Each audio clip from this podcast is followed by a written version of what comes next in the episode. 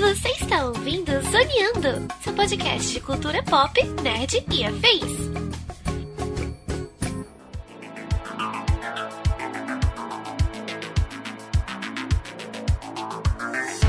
E começa mais um Zoneando Podcast, o seu podcast sobre cultura pop nerd e afins, meus amigos. E aqui, host neste programa, aquele que ainda ficou mais fã da Bruna Marquezine depois de ouvir o áudio dela xingando no Zap Zap, estou eu, Thiago Almeida. Justamente comigo ele, que não é o Chapolin Colorado, mas vem com as entradas mais inusitadas desse programa, Marcelinho Delgado. E aí, pessoal, tudo bem? Como é que vocês estão? É isso, minha gente. Besouro Azul. É, é Besouro Azul, irmão. Besouro Azul. Veio aí. Veio, Veio aí. né? Nasceu. Veio né? aí. Pois é. Quem diria? Quem, quem, diria, né, cara? E completando a mesa de hoje, ele que, mesmo sendo chamado para falar de outros heróis, invariavelmente acaba citando o Batman, senhor Carlos Vasques. Nem me fala que agora teve o, o, Batman Day aqui em São Paulo, fizeram um mural do Besouro Azul com o Batman lá no, no beco do Batman. é porque o Besouro Azul é o Batman feliz, né? É o Batman alegre, de qualquer maneira. É, o Ted Cord com certeza é. Não é? Então, pô, é, é, o, é, o, Batman com a barriguinha de aposentado, né? Ele é o Batman 66 canônico. pois é, meus amigos, estamos aqui reunidos esta semana para falar sobre o filme do Besouro Azul. Sim, o último filme aí do, do DCU, DCU, eu nem sei mais como é que a gente vai conseguir colocar isso dentro de uma caixinha, né? Mas um dos filmes que sai aí nessa reta final antes da renovação do universo DC nos cinemas pela, pelas mãos dele, né, James Gunn. Vamos ou falar do sabe filme, abre, né? Novo... Quem, ou quem sabe abre, né? A gente não é. sabe. Vamos falar do, do filme, dos personagens, das referências e da mensagem que ele traz ali, que eu acho que são umas coisas muito interessantes para a gente citar. É sobre isso que vamos falar no programa de hoje, portanto, sem mais delongas, e vamos ao cast.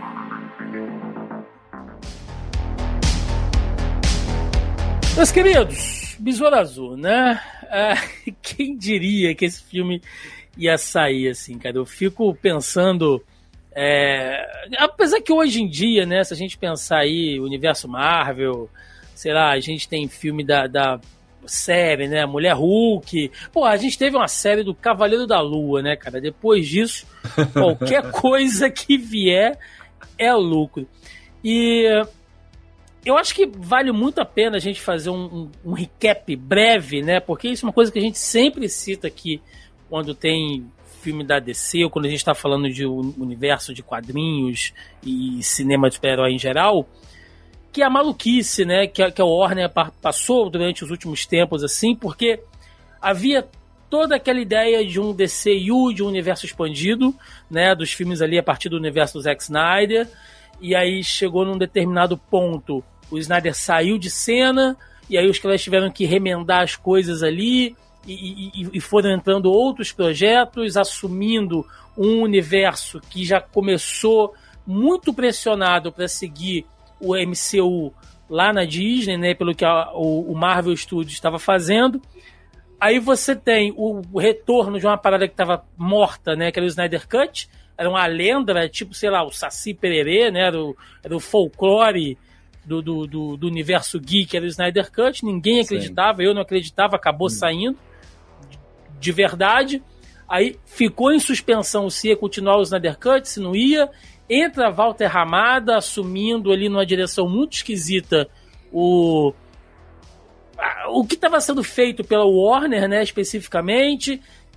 Tivemos ali a instauração, a criação do HBO Max, um serviço de streaming que também ia começar a lançar filmes de baixo e médio orçamento. Aí tem-se a ideia de fazer o filme do Besouro Azul ali em 2018 é, Batwoman, né? Batgirl, no caso. Aí depois disso, acaba tudo. A Warner se funde com a Discovery. James Gunn é chamado. Tudo aquilo que havia sido, cara, remendado dentro de dois, três anos é completamente desconsiderado. E a gente tem o final de um universo que ainda estava corrente, porque até então a gente tinha Adão Negro para sair, Shazam 2, né, o próprio Besouro Azul e por fim agora Aquaman, o Flash também. Então, é um turbilhão de coisas, né, de 2018 para cá.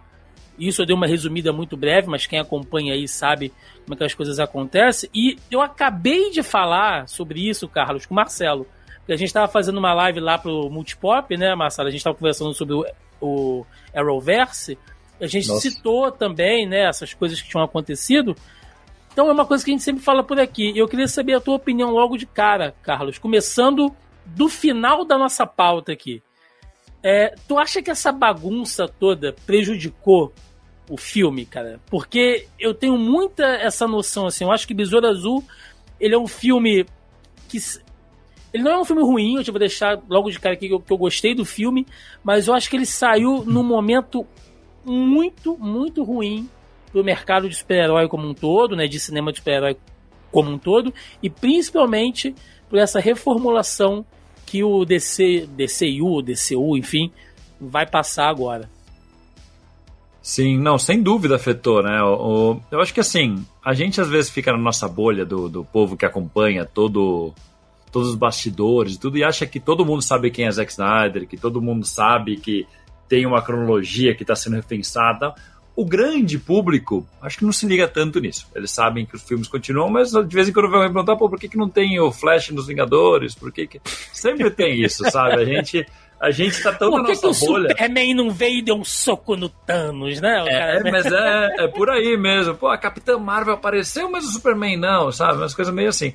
Mas, mas vamos considerar o pessoal que sabe o que é Marvel, o que é DC, que eu acho que acaba sendo hoje em dia tá bem, bem informado nesse uhum. sentido. É só um cara muito casual que acho que nem é o público-alvo tão forte assim. É...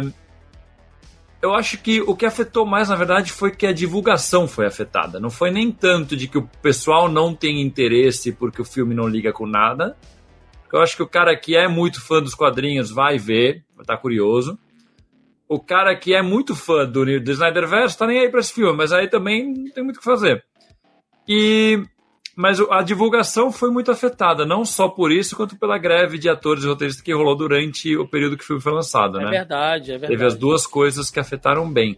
Mas essa questão, acho que o Shazam 2 já tinha sofrido com isso tinha rolado ainda por cima o Adão Negro que prometeu ser, nossa, agora sim. A mudança na balança de nossa. poder da DC, né? O Adão Negro. Mas o, o, o, The Rock tentou aproveitar toda essa bagunça que tava é. lá com Ramada e tudo pra, meter, pra dar o um golpe pra ali. capitalizar o dele. E sim. agora ele que é como, chamou o Henrique Cavill, falou: não, grava um vídeo aí falando que você já tá, mesmo que não tenha contrato. aí ele gravou mas, o vídeo. Mas se tinha pra... alguém que poderia trazer esse carisma de volta, era o The Rock, né? Porque ele, ele é um cara cara que chama pro cinema, de, né? Assim. Ah, não, tudo bem, dúvida. talvez não tenha sido o melhor personagem, mas o The Rock, como o The Rock, né? Ele realmente poderia trazer a galera de volta, né? Mas, enfim. Ah, não, sem dúvida. Né? Sem dúvida. O, o Dwayne Johnson, o, o The Rock, ele, cara, ele como carisma e como figura pública, ele seria um cara que teria essa força. Só que, sei lá, acho que empolgou demais, né? Subiu demais pra cabeça. E a, a diferente da Disney, a Warner é uma empresa é, é, é claramente movida só por acionistas que vão Sim. mudando de cadeira e cada um que entra quer mudar tudo. Você percebe claramente pelo universo desse no cinema que cada vez que muda a diretoria, o cara quer mudar tudo. Aí muda o nome do HBO Max para sei lá o quanto, tira metade dos filmes. E aí muda o cara que tá na cadeira, faz, muda tudo de novo. Eu tava, eu tava lembrando com, com o Marcelo, Carlos, Muita uhum. gente esquece, mas durante um ano a gente teve aquele streaming próprio, né, que era o DC Universe. Lembra que as séries foram anunciadas ali, sim, Monstro do sim. Pântano, e era uma parada que não fazia sentido desde que nasceu. Durou um ano e morreu e, e foda-se, sabe? Tipo assim, se você assinou ou não, o problema é seu. Caguei, os caras tiraram da tomada, um bagulho assim surreal, velho. Não, pensar. pô, tinha séries incríveis que estavam sendo. Pô, a série da Patrulha do Destino, não sei se vocês assistiram. Sim, que série Arlequina, animação sensacional, a Arlequina sim, também, sim. né?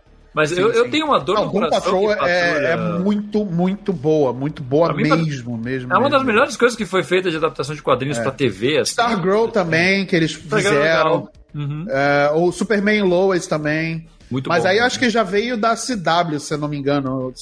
Superman é. Lois foi direto da HBO Max, mas é, ele, ele é uma bagunça. Eles fazem é. aquele, aquele crossover lá com Chris e aí depois ele vira uma série solo ali da é. HBO. Que é outro. É, o que o que eu a grande mas, questão mas, é, a, gente é, tá, tá desviando um pouco. É, é, a grande questão é que assim, eu fico pensando e eu ouvi de algumas pessoas, é lógico que eu estou tirando aqui do Instituto Data Foda-se essa informação, né? É completamente percepção minha, mas eu, eu, acho que tem um, um, um, pouco de embasamento também quando você vê ali as notas do Metacritic, do Rotten Tomatoes e tal, que é assim. Poucas pessoas foram assistir, mas as poucas pessoas que foram deram notas boas. Sim. O, o filme ficou, sei lá, numa média sempre ali, sabe, é, é B+, sabe, 60 barra 100. É, ninguém, ninguém deu um 10, assim, mas... É, mas assim, ele é um filme que ele passou numa época que a gente está com um filme de super-herói de uma qualidade bem duvidosa, ele passou acima da média de muita coisa. Sim. Ele é legal, de... cara. É um Sim. Legal. Então, o que, eu, o que eu ouvi muito da boca de algumas pessoas foi assim: ah, esse universo já tá morto mesmo, eu vou esperar o que vier agora. Pra que, que eu vou assistir se não liga com nada? Então, mas, velho, é um filme. Ah, então. Ele não necessariamente tem que ligar com alguma coisa, ponto. Né? Mas é, é, eu acho que isso, inclusive, é um vício que o MCU deixou, que o antigo DCU deixou, e eu acho que vai ser muito difícil daqui para frente. Né? O, o, próprio James Gunn já disse que haverão títulos Elseworld, né? Então, que não são necessariamente conectados a esse universo expandido que eles querem fazer. Mas na cabeça do público, vai ser muito difícil você emplacar alguma coisa independente, cara. Porque o pensamento, eu acho que vai ser sempre esse, sabe? Pra que, que eu vou ver o Besouro Azul se ele não vai aparecer mais em lugar nenhum, né? Eu acho, eu que, acho esse... que isso dificulta. Eu acho que esses filmes Arroz com Feijão, que é o que é o, Besouro Azul, é um filme, não é pra ser um filme revolucionário, é um filme legal de uhum. super-herói. Sim.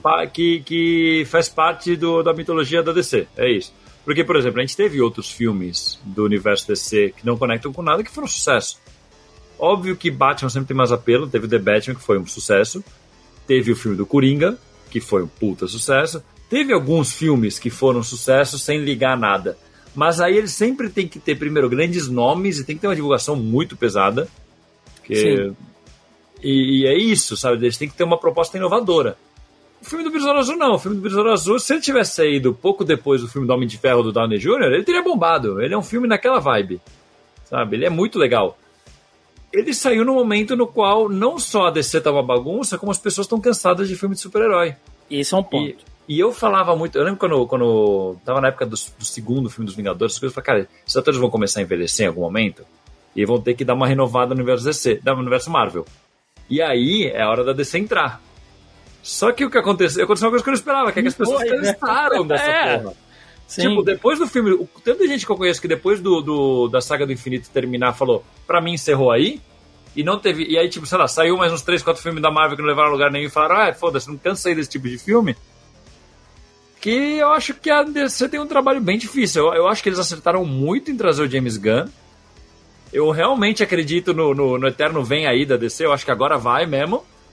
Mas ainda vai demorar, assim. Depois do Superman Legacy, o Superman é. Legacy tem que ser bom tem que ter uma, uma, uma cara única, não pode ser um repeteco de tudo que a gente tá vendo, porque a galera já cansou dessa fórmula. Já. E olha que eu Sim. gosto dessa fórmula, mas acho que já cansou. Você não pode mais ficar só repetindo e repetindo, que já, já deu. O Besouro Azul um pouco disso, só que com inovação. Ele tem. Ele aborda algumas temáticas que os outros filmes nunca abordaram. Acho que daqui a pouco a gente pode até entrar nisso. Uhum, vamos. Mas eu acho que esse filme sofreu muito desse tanto desse cansaço que o gênero trouxe por fazer muito. E não por, porque as pessoas simplesmente cansaram, mas porque faz muito tempo que não tem nada realmente que chame a atenção. Sabe? O que mais chamou Sim. a atenção foi o Batman, e assim, mesmo assim, é. o Batman, por mais que eu tenha gostado, ele não é um puta filmaço revolucionário, é um filme que você não. vê, você gosta, e daqui a um mês você já esqueceu. Então, assim, é. não tem nada foda saindo faz tempo, desde o, o, a saga do infinito. E é isso, as, as séries da Marvel saturaram de uma forma que foi surreal, cara. Você, essa ideia de ficar lançando um episódio de uma hora por semana, por um ano, por dois anos, e com uma qualidade que varia muito, fez todo mundo que, que acompanha falar, cansar mesmo, sabe? É, eu acho que ele sofreu bastante. Esse era um momento muito ruim, cara. Sim. E, e fora a, que, a questão de Eu acho que o que atrapalha muito também é que as, é, é a expectativa das pessoas também, né? As pessoas esperam que todo filme de herói, depois de Vingadores Ultimato, seja um novo Vingadores Ultimato, sabe? Um grande não, evento, né? É um grande evento. E Eu acho até assim, injusto, cara. Marcelo, comparar é. filmes de herói normais com, inclusive, filmes da Marvel é. com os últimos dois filmes dos Vingadores, porque aquilo foi um evento, bicho, é. não é só aquilo... um filme. É, uma conclusão vo... de uma parada construída há 10 anos. Não dá pra você pois comparar é. com um filme regular. Emocionante não, é, e se você pegar a filmografia do, da saga do infinito, você vai ver que hum. são só dois filmes que são a exceção de uma regra que eles colocam, né? É, dois filmes aqui eu tô colocando Guerra Infinita, mas temos outros também. O, Capitão América Guerra Civil também é uma exceção. O próprio o primeiro filme do Pantera Negra também eu acho uma exceção. Enfim, tem alguns filmes que são exceção a uma regra que eles colocam lá, né? Sim. E, e eles e aí fica na cabeça, no imaginário das pessoas que vão assistir o filme uh, de super-herói que ele tem que ser minimamente um novo Vingadores Ultimato, cara. Isso quebra a expectativa, porque não, não é todo filme que vai ser. Apesar do Besouro Azul ser, é, não é um filme revolucionário, nem um pouco revolucionário, ele, ele, a proposta dele é ser divertido. E isso é a excelência dele é essa, é ser divertido. Ele não pegou o melhor ator para interpretar o, o, o Besouro Azul. Ele pegou o cara do momento que tá fazendo Cobra Kai, que é divertido. Ele não é o melhor ator, um ator dramático nem nada. Cara, ele é um cara que consegue transmitir diversão. Ele é um cara divertido, ele é sim, um cara sim. extrovertido, né, e tudo mais, jovial pra caramba. E isso funciona, por, por isso que funciona pro Besouro Azul. Porque não precisa ser, tipo, trazer é, pessoas oscarizadas toda hora para interpretar o, o personagem, senão, sabe, tira da proposta, que a proposta é Exatamente. ser divertido. E, e, e, e, aí, já entrando nessa coisa, né, dele ser um filme alegre, ele ser um filme divertido, que eu concordo bastante contigo, Marcelo. Se a gente for pegar um histórico muito rápido, né, uh, o Besouro Azul, e, e, assim, eu ainda acho surpreendente que haja um filme dele solo direto, sem ser assim, aquele personagem que é introduzido em um filme de um herói maior, né, e de repente depois com esse respaldo, se ele fizer um sucesso, se o estúdio sentir que, poxa, criou uma demanda, criou um interesse, então vamos lançar alguma coisa solo dele. Não, foi feito um projeto direto solo, sem participação de nenhum outro herói, né? Então é uma coisa muito corajosa, porque vamos lá, né? Como o Carlos falou, sem tirar essa galera cracuda, né? Porque se eu falar aqui, ah, Foi esse termo azul, que eu usei. Foi esse é, termo. Se, se, se, se o, é um bom termo, o... inclusive, hein? Ô, Tiagão, posso só fazer uma correção rápida antes? Ah. Desculpa muito te interromper. Não, manda Na ver. verdade, eu quis dizer, não era o Capitão América Guerra Civil, e sim o Soldado Invernal. Ah, sim, entendi. Tá, então, desculpa aqui pelo ato falho, então, por favor, pode seguir aí. Beleza. Com pensamento. Peço perdão. É, mas é, ainda assim um filmaço. É... Mas o fato é que o Besouro Azul, ele é um personagem, né, Carlos? Eu sei que vai ter a galera, vai falar da liga do. Do, do, do Giffen. Do, do Giffen, né? Ah, sei o quê, bababá.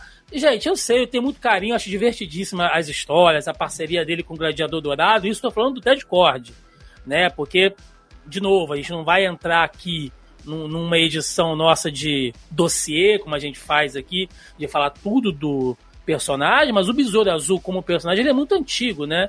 Ele vem lá dos anos 30 com a, com a, com a Charlton ainda. Depois ele é, é até antes da Charlton.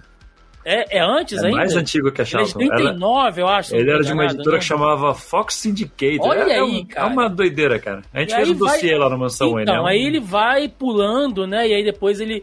É, é, é quando tem aquela reunião toda ali na, em, nos anos 80, ele entra diretamente ali pro pro cânone, digamos assim, e permanece durante muito tempo. Inclusive, tem a participação. A minha memória mais forte do Besouro Azul, Ted Cord, né? É ele na crise, né? Dos anos uhum. 80, crise das Infinitas Terras, e no cacete que ele leva na morte do Superman. Eu acho que todo mundo que leu a morte do Superman nos anos 90 ficou assim: como é que esse cara não morreu, né? Porque Sim. ele é um ser humano. Ele leva um peteleco do apocalipse. O nível de violência é, Porque cara, com hematoma, um... todo furado. E assim, era uma época que eu não estava acostumado a consumir quadrinho tão violento como foi o, o a morte do Superman. A própria capa, né? Quem lembra é, da capa da Panini? Sangue, Panini não, é né? é da Abril. Da Abril. É o, é o, o, símbolo do Superman símbolo sangrento. Cara, isso foi. Era uma Superman boa todo parada. sangrando no final, né? Oh, é Você vê Cara. camiseta com aquele símbolo sangrento até hoje. É, tem, É, é tem, tem. Eu tive, eu tive, já não cabe mais em mim. Isso foi há duas arrobas atrás, Se for né? numa Renner da vida, você acha até hoje. Ah, com certeza, com certeza. E- Mas é isso, realmente foi uma parada. Eu realmente fiquei muito surpreso, porque foi um- uma parada Não, que eu, era- eu lembro até hoje, tá incrustado na minha, na minha mente, assim.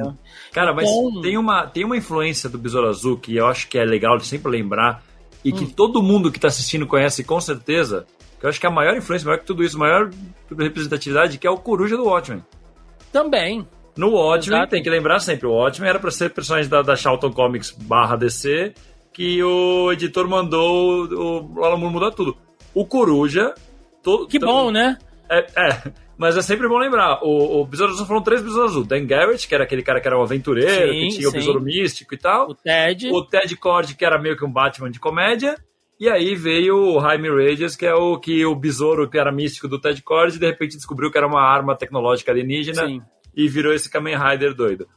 Mas o, se você pegar o Watchmen, pra quem tá assistindo e não nunca pegou essa referência, você vê que o Coruja que aparece é o Ted Cord, ele é até gordinho, ele tem, a mesma questão, tem a nave igual, que aparece inclusive Os no filme. do- veículos, os acessórios. É Aparece tanto no filme do Watchmen quanto no filme do Besouro Azul, aparece lá a nave. E tem o Dan Garrett na forma do, do Coruja original também. Então, é uma referência que eu acho que é o que mais impacta na cultura pop, mais até do que o próprio Sim. Besouro Azul na, Sim. na morte do Superman. Exatamente. E ele sacaneando o Guy Gardner depois de levar um soco do Batman também, que esse quadrinho é um quadro, né? Um soco. Um, Um soco. soco, né? Pra, pra quem é genial. fã de quadrinhos, a Liga Sabe do do Giffen é a tá Liga do falando. Giffen e, É, porra, di- divertidíssimo. porra, Mas- de Coicoê, essas porra toda. Aí temos, né, o, o, o Jaime, o Jaime, né, o Jamie, como a galera queira chamar, enfim. Jaiminho. É, menos James, vai, porque aí fica muito americanizado e não tem nada a ver com o Ah, personagem. eu, pra mim é Jaime e pronto. Jaime. Jaime. Jaime Reyes, é que isso. ele que ele aparece, né, antes ali já no, no, no meado ali dos anos 2000, mas ele passa o, o personagem como a gente conhece passa a ter força com o reboot dos Novos 52, né, que é uma das boas surpresas dos Novos 52, Sim. naquele mar de loucura toda de esquizofrenia, é, que é aquela coisa mesmo que a gente viu no filme e, e- e ele tem até uma participação legal naquela animação do Brave and the Bold, né? Que é uma animação foi lá que eu muito po- bacana. Foi lá que eu comecei a gostar dessa versão do personagem. Sim, No quadrinho sim. ele tá meio assim, depois disso. Que basicamente, Carlos, o filme ele, ele pega isso, né? Ele não, ele não precisa ir lá no passado dele, com Maia, os Aztecas, não, não precisa ir no, no, no espaço. Você entende que é um artefato alienígena, uma espécie de arma simbionte ali, uma mistura de Venom com Homem de Ferro, Tá ótimo. né? Que se aposta do cara e tal é a simplicidade, né? Eu vi algumas pessoas falando que ai, tinham que ter explorado mais a origem dele e tal. Gente, Não precisa. simples, né? Eu acho que como origem, como introdução do personagem, acho que não resta dúvida ali. E a graça do personagem não é o artefato. A parte, na verdade, a parte que eu acho mais chata do, do Besouro desse Besouro Azul nos quadrinhos é o tempo todo ficar, não, porque é uma arma que os lanternas verdes de reagem de tal forma e tal outro reage. Nossa, o que será que tem por trás? Não, o legal é ver que é uma arma alienígena muito louca, que é, tipo, é uma vibe super-herói americano. Sim. Ele encontrou um negócio que deu poderes pra ele e não tem o manual. Vamos lá. É isso, tá ligado? É, ué, total. Vai na, vai É na tipo- loucura. McFly tentando usar o DeLorean e não sabendo. A graça é As essa, minúcias de, de, de física quântica, né? Sim, sim. No, E filme, ele- no desenho da Justiça Jovem, eles exploram ele muito bem. É, Então, exatamente. pois é, ótimo, né? Vocês terem puxado isso, porque ele é um personagem jovem, né? Você vê que, assim, claramente, é, é- isso é uma coisa que a galera que consome quadrinho entende, sabe do, do, do que eu tô falando, é que é, existe um esforço sempre das editoras em criar novos personagens, porque você precisa cativar um novo público, né? Por mais que você tenha os medalhões que estão sempre ali presentes e tal, mas você precisa de um novo Robin a cada tempo, você precisa de um Lanterna Verde ali diferente, com uma nova pegada que conversa com a sua geração, né? E você precisa, se não os sidekicks, mas de alguém que tenha algo a ver com os personagens, né? Que foi o caso, se a gente for falar do universo DC, eu, eu, eu sempre gosto de fazer essas duas analogias, né? Que no universo DC a gente tem o Besouro Azul, né? E na Marvel a gente tem o, o Miles e tem a Miss Marvel, ah. né? Que são, assim, são, são, três personagens que funcionam muito é. bem para pegar essa galera jovem, adolescente. Pô, pra, é, caramba, pra caramba. E o, e o filme trata isso, né? Apesar dele não ser um adolescente no filme, ele é um cara já de 22 anos que tá voltando ali da Sim. faculdade e tal. Ele traz total a vibe. Ele ficando excitado, né? Tendo que esconder o pinto ali com a camisa e tal. É, é muito é muito American Pie, né? Mas você Sim. entende que faz parte da vibe do personagem, cara. Isso foi uma coisa que eu gostei, que, que, o, que o filme ele não se envergonha de ser assim, depois da gente sair dessa coisa de que tudo ser darkness, né, obscuro, que foi uma, uma reclamação muito grande de alguns fãs, né, de que o Batman o Batman ok, vai, mas o Superman é. do Zack Snyder, tá todo mundo darkness, escuro, tal, então, paleta, tá dark, porra. Pois é. Então, eu acho que aqui, Carlos, é uma curva, né? A gente tá vendo que, assim, é um personagem que ele é colorido, ele é alegre, ele tem essa vibe, tem as partes de drama ali e tal, mas ainda assim ele transmite essa coisa que vem lá dos quadrinhos, cara. Eu gostei Sim. bastante disso. Eu gosto muito, cara. Esse filme ele, ele acerta muito numa coisa que eu gosto, que é ele trata temas sérios, mas ele não finge que é um filme sério. Ele não finge que aquilo lá é realista e tal. Não. Tem, tem umas cenas muito. Porque assim, é óbvio que aquilo é uma brincadeira com a realidade, sabe? A, a, a avó do Jaime, que porra aquela, divertido pra caralho. Aquilo é óbvio que é, é uma. Muito, loucura. muito, muito. Fogo nos imperialistas, né, cara? Cara, isso. maravilhoso. E traz é maravilhoso, é maravilhoso. Traz questões muito sérias que não são abordadas em filmes americanos nunca. É, Sim. Não, não. E pra gente que é latino-americano pega muito.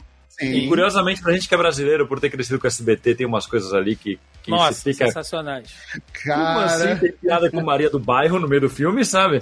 Então. Eles mencionam o Chapolin, cara. Chapolin, Olha isso, cara. Bastante, isso é Eles inclusive. cantam a música da Maria do Bairro, né? Falam, não, você... só que aqui muda, né? Ela é a branca rica e você é o latino fudido. Que não é, eu tenho uma amiga que ela estuda novelas, tipo, é o trabalho dela. Ela uhum. academicamente estuda novelas. E ela me falou que tem uma porrada de referência à novela mexicana mexicana, da a cena que ela chega da moto tirando o capacete no meio uhum. do rolo dos caras. Foi tem várias cenas de novelas mesmo, famosas, assim. Que irado, que irado. Caralho, cara, que, que loucura, cara. Então, é um monte de referência latino-americana que você não espera e você percebe claramente que quem escreveu, quem dirigiu o filme tem esse background cultural. Tipo, um cara, um cara não faz isso pesquisando o background. É, Sim. Ele cresceu. Jogando no Google, né? É, tipo, pois é, é uma. Cultura é uma... americana. Vou, Google procurar. Não, é, é uma coisa que a gente falou, Marcelo, você mesmo falou quando a gente é. gravou sobre Barbie, né, da importância de você colocar um diretor, um produtor, um roteirista envolvido diretamente com o foco do público, né, alvo é. ali, ou que de uma demanda específica que é abordada Sim dentro do roteiro que tem a ver, né? Eu, eu, eu vou reservar né, uma parte para a gente falar de uma crítica, não vou nem dizer uma crítica, tá? Mas de uma lapada da parte sociopolítica que o filme dá envolvendo a questão la latino-americana e a relação com os Estados Unidos. Eu vou jogar isso lá pro final, que eu acho uhum. que merece. Uhum. Merece, merece, uma sim. parte muito forte para a gente falar sim. sobre isso, uhum. mas, no, mas no geral, Marcelo, isso que o Carlos falou né, dessa ambientação latino, né, uhum. essa coisa mexicana e tal. Eu achei o filme corajoso, eu achei a própria Warner. Eu, eu fiquei admirado. Olha, estou elogiando a Warner aqui, tá? Olha aí. Fiquei positivamente admirado da Warner Palavras dar essa duras. liberdade do, do, pro Angel Manuel Soto, né, uhum. que é o diretor do filme, e você vê a importância de colocar um cara, né, que é apesar dele ser norte-americano, ele tem as origens latinas. Sim, sim, ele sim. traz um elenco mexicano, ele ambienta né, naquele cenário ali, dá uma identidade pro filme. Eu acho importante isso, Marcelo, porque a gente vem de uma geração onde todo filme de ação, né? E, e, gente, eu não tô cagando no prato que eu comi, não amo, adoro, mas entendo que os filmes de ação anos 80, anos 90, eles vêm ali muito fruto que daquela cultura de Guerra Fria que a gente estava. Então, todo cenário latino-americano era uma floresta porto-riquenha, sabe? É. O Brasil, é. a Guatemala, a Venezuela e a Argentina, tudo era basicamente a mesma tudo coisa, a mesma não merda, tinha identidade nenhuma. É. Então agora você ter pessoas que entendam, que fazem parte, né, daquele núcleo, isso dá uma identidade pro filme, cara. Eu acho isso importante. Sim, e eu, eu concordo bastante, e, e, e, é o que eu sempre bato na tecla. É, esse, é, esses filmes que têm uma, um direcionamento claro para um, um grupo de pessoas, como Pantera Negra tem, por exemplo, só dão certo porque ele está envolvido na produção pessoas que estão diretamente ligadas com aquele, com aquele, com aquele é, grupo de pessoas que ele quer se comunicar, né? É, obviamente que o Visor Azul ele não quer só se comunicar com o povo latino-americano, pega muito pra gente porque a gente viveu essa cultura, a gente uhum. é daqui, né? Então, a, a, óbvio que pega muito mais pra gente, mas, é, mas claramente ele não quer só falar disso.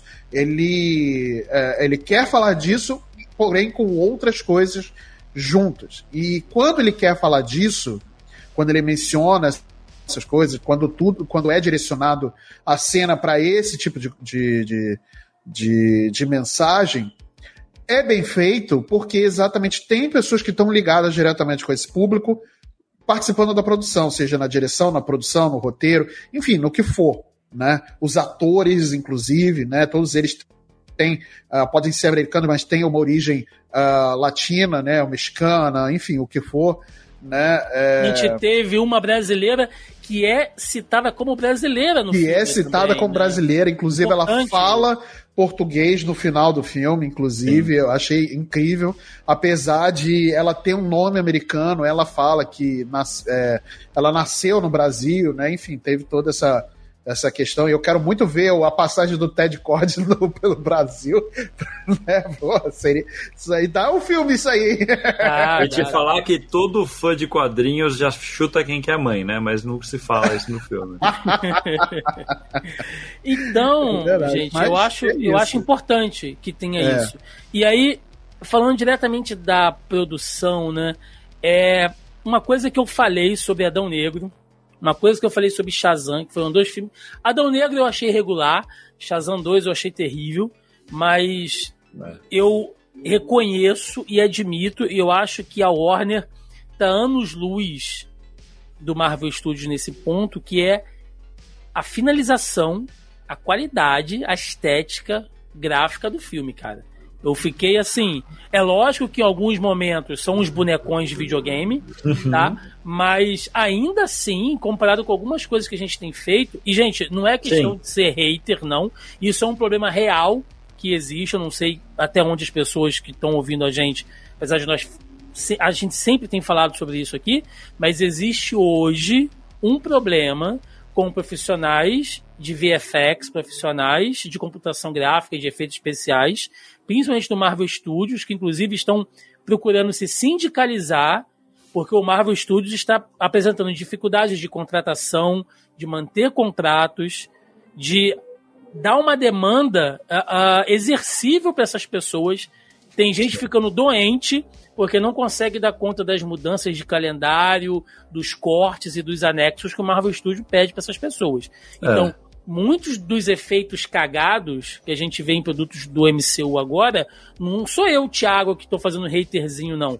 A parada real que está acontecendo no mundo profissional dessas pessoas. A Warner, contudo, ela demora, ela atrasa, mas o resultado final eu acho muito superior. Adão Negro é um filme lindo. O roteiro dele é qualquer coisa. Sim, é bonito, é bonito. O, o, o, o The Rock tem três falas do filme, mas o filme é bonito pra cacete, vai. Né? E Besouro Azul é, é excelente, é. ele tem uma pegada meio tokusatsu, né? Sim, Parece que no momento você tá vendo um negócio meio Kamen Rider ali e tal, e é. não é só porque é um inseto, né? Lembra um inseto? O personagem tem um pouco essa vibe mesmo. Tem um pouco essa vibe, né, Carlos? E eu acho que é proposital bonita, de querer fazer essa é, é trazer. Porque assim, não é só referências de cultura latino-americana que ele traz, ele traz muita referência da cultura pop pra gente. Você vê que no final, quando. No final. Tem uma parte do filme que ele simplesmente invoca uma Buster Blade e, e, luta contra o cara lá, contra um camarada. Aí tem essa parte de, eu acho que ser proposital, até pela criação da armadura mesmo do personagem ter esse negócio meio Kamen Rider, meio Tokusatsu, né? Nos quadrinhos tem um pouquinho dessa vibe, muito menos do que o, uhum. o filme passa, né? E eu acho que é proposital. Não acho que seja ao acaso esse sentimento, não, tá? Eu acho que, eu acho que inclusive, por ser uma equipe não americana, né? Uma equipe latino-americana que fez, às vezes acaba puxando umas referências que não são as referências tão óbvias que a gente está acostumado a ver em filme de super-herói. Eu nem acho, talvez ele não, não, não acho que ele quis puxar referências japonesas de propósito. Eu acho que faz parte do, do, do, do caldeirão cultural que a galera que fez o filme cresceu e a gente está tão acostumado a ver o mesmo repeteco de homenagem a, aos, sei lá, cara, aos colonizadores do, da América, ao, sei lá, esses caras. Às vezes tá a gente esquece, né? A gente esquece de, tipo, a gente não tá acostumado a ver o cara puxando uma espada japonesa gigante num filme americano. Quando a gente vê um ou outro filme que puxa isso, você vê o quê? Como chama aquele dos robôs gigantes lá, que é o Pacific, Pacific Rim, Rim, o Círculo é o, de Fogo. Que é o Del Toro, também não é americano, é. sabe? Então você gosta, hein, gosta. Então, é, é, isso, você vê, a gente tá acostumado a ver americano fazendo, canadense fazendo, sei lá. Então acho que a gente pega umas referências diferentes. É. E a gente que cresceu vendo SBT e Manchete pegou todas as referências do filme, sim, né? Sim, sim, sim. e, a, e a execução, né? É, eu vi algumas pessoas, inclusive uns produtores de conteúdo assim grandes, né? Postando prints do filme ali da nossa carinha. Aqueles prints de, de, de, imagem vazada que sai. Né? Ah, pô, isso aqui vai ficar terrível e tal. Eu nossa, falei, gente, peraí, vamos ver tal. Porra, a luta dele, né, final lá com o escaravelho vermelho, o Omak, Carapax, né, que é uma mistura ali, uma simbiose de vários personagens juntos, é... Ele... Você vê que é uma luta de dois bonecos, no escuro, e a iluminação meio que favorece, porque é aquela coisa bem Star Wars, né? Com muito neon, com muita luz, azul, Sim. vermelho, dá aquela dicotomia gráfica, então. E ainda funciona. assim foi melhor do que Game of Thrones à noite. Ainda assim, e digo mais, ainda assim foi melhor que aquela luta lá do Pantera Negra contra o Ah, pelo amor de Deus também. Que também foi no escuro com uma qualidade visual dos Power Rangers de 1994. Aquilo é horrível, cara. Eu amo o filme do, do, do Pantera Negra, eu mas amo, aquela mas cena, aquele, cara... cena horrorosa. Você fala assim, é. porra, essa parece... 2, Carlos. Parece aquele... Sabe aquelas máquinas de pinball modernas que tem uma telinha que fica passando negócios? Parece que é uma batalha que tá passando naquela telinha de É horroroso. Então, Porra. sabe, mostra que, você, que, que, é, que é possível fazer, cara. Você pode fazer uma cena com dois Sim. bonecos se surrando no escuro e funciona, sabe? Então, é, é assim as cenas de luta, a movimentação dele, ele usava uma, uma roupa mesmo, a gente viu diversas imagens de bastidores, né, do, do, do Cholo usando Sim, a roupa. a roupa. Tanto né? que tem umas então, cenas que fica na dúvida, né, que acho que eles misturam bem. É, tem um... Porque eu, eu acho a maquiagem filme... digital em cima, né, Sim. que eles jogam. Eu acho que esse filme se favoreceu muito exatamente dele ser solto, dele não ser parte de um universo. Que eu acho que os filmes da Marvel, todas as vezes, sofrem muitas vezes de, putz, esse personagem não vai aparecer agora, vai aparecer só depois. Ou esse visual, não, a gente mudou a linha desse visual, então vai ter que refazer todas essas cenas correndo. Esse filme aqui, cara, eles estão fazendo solto. É, no Mansão a gente até teorizou que tem mudanças de roteiro de última hora para desconectar mais ainda. Pode Porque, ser. por exemplo, tem um general que eles ficam chamando toda hora que não tem nome. Ele é o general. Aí você fala assim, pô, ele talvez era um general que era de alguma coisa. É Pode ser aquele lá do Superman que é o o, o, o General John, Lane? O, o, John Jones lá, o. É, é, então. Caçador de Marte, né? Pode, podia ser qualquer coisa ligada ou alguma coisa do filme do, da série do Pacificador. Podia ser qualquer Também. coisa. Ou sim, algo para um projeto que foi abandonado que ia sair depois. Até porque esse filme tem que lembrar que ele originalmente ia ser para streaming, né? Sim, sim. Ele era um dos do projetos de, de, de, médio orçamento. Ele, o filme da Batgirl. Max, é, é, que a gente falou aqui no início. Eu acho que foi um acerto ele ir pro cinema. Mas eu acho que é isso. Então ele foi feito com calma. Ele, eu acho que esse filme. Não sei se vocês lembram, há muitos anos atrás, que até uma série do Visual Azul que saiu no Cartoon Network até um teste do visual da armadura. Ia ser do Jaime Reyes. Se vocês procurarem no YouTube, vocês vão achar uma cena que era na época do Smallville e tudo, faz muito tempo. E conhecendo como funcionam essas coisas de Hollywood, de Warner e tudo, eu não duvido que seja o mesmo projeto que foi mudando, mudando, mudando, mudando, sabe? Aí foi adaptado, aí virou um filme de streaming e acabou indo pro cinema.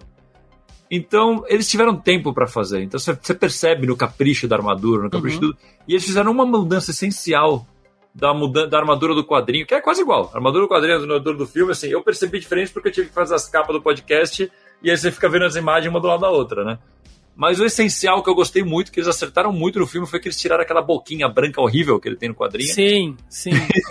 e, e os olhos quadrinho... ficaram expressivos, né? Ficaram, ficaram. Mas no, no, quadrinho tem uma. A armadura tem aquela máscara preta uh -huh, e embaixo eles fizeram um retângulo a, branco. A voltinha, né? Pois é. Que, que, pois é. Nossa, tira completamente.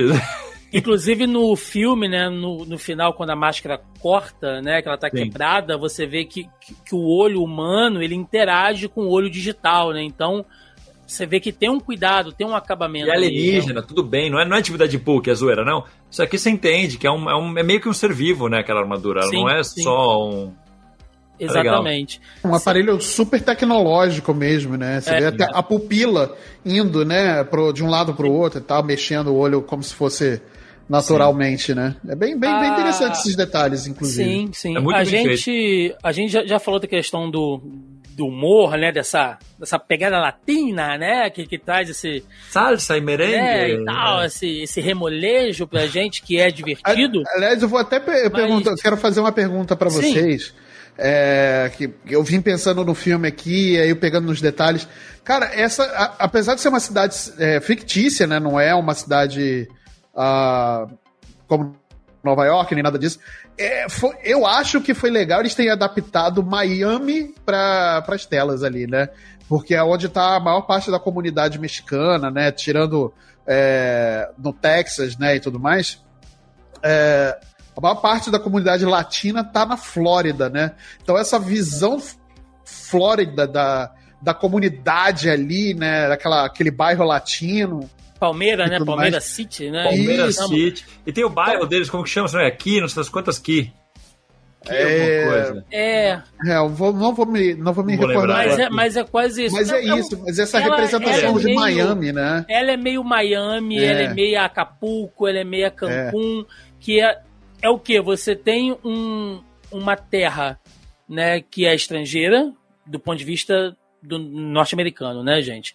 Que ela é latina, caribenha, né? Ela, pega esses povos do Cone Sul, vamos dar uma, uma resumida assim, mas ela é explorada e usufruída pela classe alta, né, dos norte-americanos. Você vê que os americanos ali são os empresários, são os donos do capital, né? Cadê o Roberto agora para ficar feliz aí?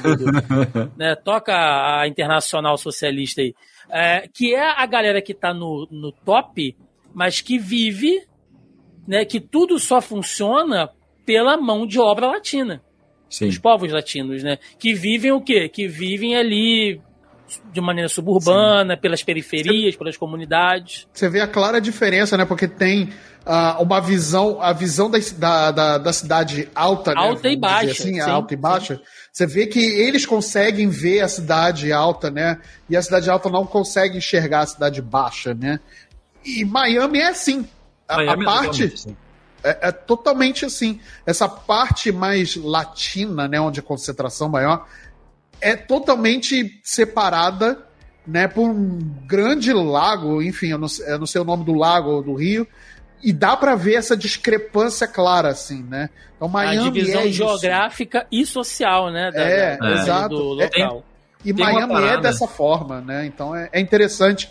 É, é, mais uma crítica disfarçada de, de visual, né? Então é, realmente foi, foi bacana ver isso. É, é o que eu comentei antes deles tratarem de temas muito sérios sem se levar tão a sério. Então, tipo, o tema tá lá, mas ele não vai ficar mostrando o filme como realista. Tem um, essa parada de, do, do Palmeiras City, eu acho engraçado, tem umas coisas para falar, né? No uhum. quadrinho ela não existia antes, né? Ela foi inserida no quadrinho meio que num, nos quadrinhos que saíram perto do filme.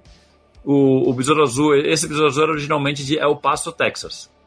E aí eu acho que foi um grande acerto jogar para uma cidade fictícia que é uma analogia a Miami. É que nem Gotham em Metrópolis Nova York, é, Palmeiras City é Miami que é o leste, né? E aí eles jogam ali pra parte mais ao sul agora. Exatamente. E aí eu dei uma procurada aqui no, no Google para lembrar. A parte, o bairro onde eles moram chama Ed Kiss. Tipo, Ed, Ed de borda, né? E Kiss de, hum. de chave. E em Miami tem Key West, que é a parte latina que fica muito perto de Cuba. Tipo, é uma analogia é um, boa. É direto, é, uma, é que é essa parte que o Marcelo tava falando que é, é do, do outro lado do, do lago, parece, né? É um, é, um, é, tipo uma. São tipo vários calombinhos. Inclusive o nome vem daí, né? Em, em espanhol, calombo é cadio. Chama cadio hueso, que é tipo que se fosse os calombos com forma de osso. E aí, americano burro traduziu Kanye West como Key West. Eles foram pra sonoridade. Mas Não, tem vários keys, assim, Não sabia. por lá. Bacana, bacana, Então é bem direta a analogia. E quando você vai, eu fui, eu fui para Miami há muito tempo, e tem essa parada, você chega lá no, na parte de Key West mais extrema, cara, se você pegar um, um, binóculo, talvez você consiga ver Cuba, de tão perto que tá. E, é bem assim, e a é cultura assim. latina fortíssima. Você teve lá também, né? eu, ti, é, eu tive na Flórida, eu sei como é que é o. Similar, né? É, eu fui, eu fui, em Tampa, já fui em Orlando, eu passei por Miami, inclusive, então assim. Quando você chega em Miami, o aeroporto internacional de Miami fica na parte alta, né? É quando você vê os, os deslumbres Sim. mais edificados né, de, de Miami estão na parte do aeroporto. E aí, quando você vai explorar a cidade, Little Havana, Little Havana essas coisas. A, aquela... nome, né? É, exatamente e fica realmente mais ao sul, né? E é realmente, se você pegar um binóculo, você cara, forçar muito você consegue ver Cuba, cara. É, realmente é muito, Bacana, é muito não, forte não... essa presença, né? É onde estão os melhores, é, a melhor comida, é os melhores. É a, a parte praia. legal de Miami, viu? Já a parte isso. legal de Miami fica. O resto é chato nessa... pra caramba. É, o resto é o resto só. É, é outlet pra você fazer. O resto é você vê a plaquinha aqui foi filmado Scarface, é essa. É isso, é, é, isso. O a resto é, é, é, a Barra da Tijuca, né, Marcelo? É a Barra da Tijuca, exatamente. pra quem né, quiser fazer exatamente. analogia direta, já que a Barra da Tijuca foi baseada em Miami, né? Só que mais pra Orlando do que Miami, né? Mas... Conseguiram piorar aquela merda. Conseguiram. Mas. Essa parte latina que vocês estão falando também acho que se a gente já falou sobre a questão de comédia, alegria, né? E a família, né, cara? Aquele, aquele núcleo ali é muito bom. A questão do pai, né? Que é a figura do imigrante clássico, né? Chefe de família que tem que vir, trabalha, que faz tudo. Eles falam sobre isso no filme, né? Não, que ele fez de tudo e tal. Você tem a mãe ali, né? Que é a dona da casa, que cuida, cozinha, né? E faz tudo. Você tem a Nana, né, que é a, a, a, a anciã, né, tudo bem que ela tem ali um passado revolucionário, mas de qualquer maneira. de Yaya, né? Eles chamam de Yaya. Sim, mas. é muito legal porque é o jeito que eu, eu, eu, minha família é espanhola, né? Então minha avó é Yaya também, é o mesmo nome. Ah, que bacana. Ah, então, bacana isso. É tipo um, um, um, um, apelido, né? É, uma, uma forma carinhosa de chamar. É, tipo né? vovó, é, alguma coisa é, assim. É. E você tem a, a irmã, né? Que, que, que ela tá tentando, assim, que ela tem as raízes latinas, mas você vê que também que ela é, já é filha de uma nova geração que caminha entre os dois mundos. Sim. Né? Assim como o Jaime, você tem o tio Rudd, né? Que é o George É um personagem sensacional, né? Ele é um fantástico, comediante é também. É. Então ele traz essa veia cômica. E quando o trailer de Besouro Azul saiu, né? O fatídico trailer de Besouro Azul, que no finalzinho do trailer tem aquela piadinha do Batman fascista e tal. Que aí você já viu Deus. que automaticamente uma galera condenou o filme. Nossa, ah, o Warner está dizendo que o Batman é fascista, não, caralho. É um Cara, personagem que tá falando. Jesus é. Cristo, assim, gente, o filme. Eu não sei se vocês sabem, mas o filme é da Warner. É. A Warner, cujos direitos né, são da DC, cujo a propriedade intelectual é deles, caralho. Você não vai fazer um filme zoando a tua marca, bicho. Claramente aquilo ali é uma piada, o Carlos, é. né, nosso sommelier de Batman aqui sobre isso. A questão do Batman fascista é uma piada já, faz parte da cultura pop. É a DC brincando, DC Warner, né? Brincando consigo mesmo. Trazendo Chegou no ponto que não dá para ignorar pop. mais esses comentários. Você é. não pode pegar uma crítica que está sendo feita em cima e simplesmente ignorar. Não, trabalha em cima disso, cara. E trabalha de maneira é, é. divertida, né? Sim. E, e é uma pena que o público não tem esse senso de humor, velho. Eu acho que é, eu, eu, acho que é de novo cai na nossa bolha, cara. Eu acho que o grande é. público nem sabe. Não, nem sabe. Não, ele provavelmente o grande público deve ter visto o real como é uma grande piada. É, e não como algo sério. Ah, ah, é. ah, pô, legal, piadinha. E Beleza. você vê que o personagem ele tem um jeito de pensar, né? Ele é meio rebelde, assim. Ele, ele é bem conspiracionista, acho que tá Paranoico, né? Não, pô, as é. câmeras de segurança aqui vão me pegar. Não, fora eles usam você... na trama, né? É. Não, fora que você tá tratando de um personagem latino que já sofre preconceito nos Estados Unidos só pelo fato Sim. de ser latino e tudo mais. Então todo, tem todo um contexto pra piada acontecer. Não é Sim. só, ah, estou jogando. A Batman é fascista. É, é, é. Não. Não é, é só é isso. muito bom, é muito Cara, bom. Tem, tem uma coisa que você comentou, Tiago, que eu acho que vale, vale focar Sim. um pouquinho, mas você falou mas da família.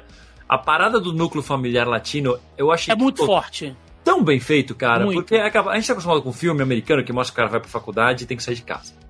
Aí você pega uma família latina, onde não é que a pessoa não saiu de casa, é que os pais continuam morando com os avós, que continuam na mesma casa, todo mundo ali, cara. E, e é natural, os avós. Aquela galera que você. Todo mundo conhece o cara que mora com os avós ainda que não é porque os avós foram morar com os pais, mas é porque os, quando o pai casou com a mãe, a mãe foi morar junto, ou o pai foi morar Aumentou junto. Aumentou a família. E os avós continuaram lá, e fez um puxadinho, e foi morar junto, e nananana, e foi ficando.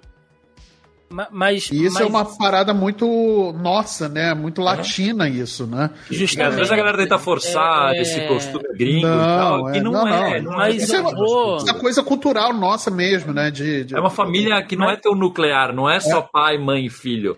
O vô, tem, às vezes tem um tio que mora junto também. Isso, isso, Cara, isso, é um, isso. E se, se não mora junto, visita toda hora. Sim, pois é, tá sempre na casa. A comunidade se conhece, interage exato, entre si. Exato. Uma, uma, eu acho importante isso, Carlos, porque é, e eu diria, eu iria até um pouco mais além, tá? É lógico que essa veia latina é forte e a gente vê que isso para o norte-americano é uma coisa quase que alienígena, uhum. porque eles, quando têm oportunidade de representar isso, colocam até pra gente que faz parte desse núcleo, fica até um pouco. A, a, a, fica.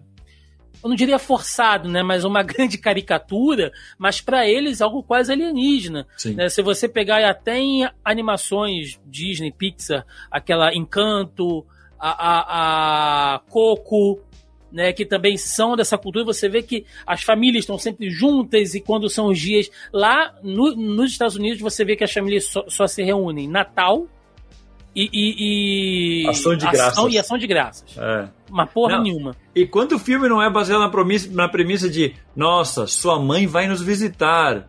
E, e é um rolê, né? Todo é preocupação, estresse. Lá não, eles se juntam e a família, a comunidade vai ter o grande almoço, não sei o que, dia de los espíritos, não sei o que. O cara vai no restaurante, porra, hoje eu fui, eu fui jantar num lugar de cachorro quente aqui perto. E aí encontrei o casal que é dono, eles perguntaram meus pais. É coisa nossa, cara. Sim, Isso... é nosso, né? E o americano é muito frio. É... Eu vi algumas críticas, né? A, a, alguns apontamentos, digamos assim, semelhantes também com a série que a gente já citou aqui, lá da Miss Marvel que também é aquela coisa, né, do indiano, das famílias muito grandes, uhum. muitas pessoas morando dentro de uma casa, que em certo ponto é muito semelhante com o nosso também. Sim se reúnem, fazem as festas, têm as tradições, né? E aquele núcleo familiar lá da Sim. Kamala agradou muita gente também. Tipo, poxa, Sim. olha que família bacana, interessante, divertida, né? Não é essa coisa fria do norte-americano. É, e é muito cultural desse povo também, o povo muçulmano, o povo indiano, enfim, de ter a comunidade como algo central na vida da, da de, de todo mundo ali, né? A comunidade, a família, né? Então tem essa coisa muito bairrista, né? de estar tá sempre em comunidade, Sim. sempre com as pessoas. É uma coisa muito nossa também. Então, a gente acaba se identificando, né? Por isso que é, certas séries ela acabam pegando muito pra gente, porque a gente já se identifica e se relaciona. E, e assim, a gente tá falando de uma cultura, uh, no caso da Miss Marvel, que é totalmente distante da nossa, mas a gente consegue se correlacionar com certos uh, elementos é, que são é parecidos, isso, né? né? É muito é, louco isso. Até chamou a atenção pela falta de costume que a gente tem de ver isso na mídia. Exato, Até na nossa mídia, exato. às vezes, é, as coisas é que a gente é faz acabam replicando o que a gente está acostumado a ver no cinema. Sim. Pois é, é verdade. Quanto é GP de super-herói brasileiro não vi numa cidade que, porra, aquilo não é São Paulo, aquilo é Nova York, sabe? O, o, é, exato, é, exato. Deixando esse episódio bem datado, né? A gente está gravando ele num momento muito complicado, né? Que o nosso mundo está passando agora, desses conflitos do Oriente Médio. E assim, tirando os especialistas de tudo que a gente vê na internet, né? O cara sei lá, ele fez, porra, engenharia elétrica no Senai, mas ele é especialista em, em guerra da Ucrânia, ele é especialista em política, é, é em geopolítica, fez manja graduação de história. No YouTube. É, ele manja de tudo, tá? Formado é. Então, pois é. é. Então todo mundo tem opinião de tudo, todo mundo sabe de tudo. Mas é. se você for ver no senso comum, né, você vê que muitas pessoas ficam tipo assim, mas gente, mas por que, que eles estão brigando mesmo? Né? É, onde fica a faixa de Gaza? É na África? É, é, é, é nas Arábias? Né? Você vê que o cidadão comum. Nas Arábias tem. é bom, né? Mas é, Nas cara. Você, o centro com Sim. o pessoal aqui e tal, a galera, sabe? Não sabe. Povão não, não sabe. sabe, bicho. Porque não é tipo, não, não é que uma pessoa que fala assim, pô, não conheço muito essa questão, sei que é complicado. Não, não. Sai falando, achando que sabe, e, ou, ou. Que conhece não tem tudo contato, tal, a gente não é. tem contato, né? Aí toma, toma um lado ou toma outro só por, né, porque, ah, porque osmose. fulano ali tá É, fulano. Mas não conhece nem o básico do núcleo, né? Dessas famílias, É. desses povos que às vezes têm Exato. muito mais em comum com a gente, latino-americano, do que eles acham que tem, né? do que com o europeu, Cara, norte-americano. a nossa enfim. cultura é muito herdeira desse rolê Oriente Médio. Cara, eu tava Muito, pensando agora, muito. tipo, Índia tá, tá ali, é bem perti- pertinho, tá e Oriente Asiático Médio, também, né? asiático A Índia tá ali também. entre. Mas se você pegar toda essa cultura Oriente Médio e Mar Mediterrâneo, É. a nossa cultura latina vem dessa, dessa mistura de, de É. séculos de navegações trocando culturas entre eles, cara. Pois é. As raízes a gente- africanas, a gente não pode esquecer. É, Cara, qualquer exato, brasileiro exato. médio tem, tem, tem. É, tem. É que o Brasil é foda que é uma mistureba de qualquer coisa, né? Mas a gente é muito comum ver qualquer pessoa, mu- muito brasileiro, que se vai para o Oriente Médio passa como um igual, porque Uhum. a gente tem essa, essa mistura cultural e étnica. Exato, exato. E falando dos personagens principais, né? a- tanto o, o Cholo como a Bruna, Bruna que tem uma participação. Eu fiquei com medo dela ser só a namoradinha dele no filme, Não. mas não, ela tá do início ao final. A menina mandou muito bem. Bruna Marquezine, bonita, talentosa, tem presença. Espero que essa menina cresça cada vez mais em, Hollywood agora. Sim. E Vou falar que foi um dos destaques, maiores destaques do filme foi ela. muito Sim. bem. Positivo pra caramba o saldo dela no, no filme. Uhum. Né? É, não foi estereotipada, né? Como muitos filmes costumam fazer com, com, com as mulheres. Né? É uma mulher independente, uma mulher forte que tá lá pra resolver as coisas. Ela tem um arco dela, né? Muito tem um arco dela. Mas é sentimental próprio. também, ela chora, ela sofre junto Sim, ali, sim. ela tem empatia. É. E você vê que em momento nenhum mostrou uma dependência dela pelo, pelo Besouro Azul ou pelo Jaime. Não. Enfim, pô, Não, eles se ajudam muito. eles se um ajudam. Isso, acho que Se ajudam é, e se atrapalham, inclusive. é, e esse é o ponto. Eles, é, eles se complementam. Sim. Né? Na, na individualidade, individualidade de cada um, eles acabam se complementando bastante, né? E, e foi, muito, foi muito bacana esse papel escrito para ela, assim, né? Sim. E que ela carregou muito bem, inclusive, cara. E é Foi pra ela, né, cara? pra Não tinha- ela, pra ela. Não. Se fosse outra atriz de outro país, eles tinham que dar uma mudada no roteiro, porque Muito, com certeza. ela ser brasileira. Eu, eu vi que era a, a entrevista que ela fez originalmente era pro filme da, do, do Da- Flash, né? Ela ia do ser. Supergirl. Supergirl. E aí deu algum treta por causa de Covid, essas coisas, acabou não indo. E, cara, que bom pra ela, né? Porque Que eu bom, acho que cara, que aquele, bom. aquele filme do Flash também, pelo amor de Deus. Mas, Fez acabasse com a carreira dela, né? Quase como o Rodrigo Santoro no Lost. nossa, sim, sim. Mas eu acho que ela, ela, cara, ela pode puxar daí pra outros papéis bem grandes. Eu é uma acho. pena realmente. E ela foi bem esse filme- elogiada, Carlos. Eu Foi. vi a crítica elogiando, a crítica estrangeira, né? Gringa, né? Sim. Sim. Falando eu, bem, Eu então- realmente achei uma pena esse filme. É a parte ruim desse filme ser solto. Que o James Gunn já deu declaração falando que esse era o primeiro personagem do novo universo DC no cinema. É. Mas Só ele já disse que, que- também não é canônico. Então, ele falou que é o primeiro personagem, mas ele sempre fala que o filme não vale. Aí É. fica aquele. O que, que ele quis dizer com isso, sabe? Eu acho que ele quis dizer, tipo assim, eu gostei, mas eu só vou ver isso depois. É, Isso é uma se eu- coisa pro James Gunn do amanhã. O James É, Gunn de tipo, hoje não na tá volta eu vejo, isso. na volta eu compro. É, Se eu ver que esse personagem com esse ator cabe em algum lugar, eu boto. eu boto. É então isso. fica na moral, né? É, o que o James Gunn Se, mandou ti- no. se tiver no zap uma aqui. adaptação cinematográfica de É. Injustice, eu faço. Pronto. Mas ela, mas ela ficou muito bem. E o Cholo, cara, que quando eu vi esse menino em Cobra Kai, eu até comentei isso aqui em casa. Eu falei, nossa, que, que é, é tanto Cobra Kai como Stranger Things, né? Eu falei isso também. é, são obras que trazem um elenco né, juvenil, né, não é mais infantil, que é um respiro para Hollywood, né? É uma galera dife- mais diferenciada, às vezes etnicamente também. E esse menino, eu acho que ele vai longe, cara. Ele vai. Ele, ele é bonito, ele, ele consegue atuar bem. Tem um né? Você vê que ele, ele tem carisma, ele manda bem nas cenas de ação, é, jovem, se comunica bem, você E vê evoluiu, ele fora, hein? entrevistas. Muito, Evoluiu. cara. Nesse filme ele tá é- muito melhor do que no começo de Cobra Kai. Ele melhorou Tu vê, muito. tu vê cara. que ele entrega, Carlos. Quando tem que entregar a comédia, ele entrega. Quando tem que botar um pouco mais de emoção. Aquela cena dele com o pai, né? Ali com, com, com o pai Aquilo ali doeu. Aquilo ali bonito, doeu. cara. Doeu, doeu, doeu pra caramba. Doeu Sim. Pra caramba. Cara, e, e, você, você que. Você leu alguns quadrinhos dele, né? Na, do, do, personagem. Você não acha que o filme trouxe um carisma que o personagem precisava? Que o personagem não tem nos quadrinhos ainda? Porque o, o, o, o Jaime, ele, ele fica muito naquela coisa meio. É, isso foi, foi quase a temática do início das histórias, né? Depois eu vou ser sabe que eu não acompanhei tanto. Sim. Mas tinha muito tanto. aquela coisa meio. É, não, não posso matar, né? Não posso ser violento, eu tenho que controlar esta fera interior dentro de mim. Que é uma coisa que a gente vê com as simbioses na Marvel. O filme aborda Venom, bem. Que o filme aborda bem, mas não é só isso. Não. Eu acho que o filme ele conseguiu dar mais do Jaime humanizado pra gente do que os quadrinhos durante um bom tempo.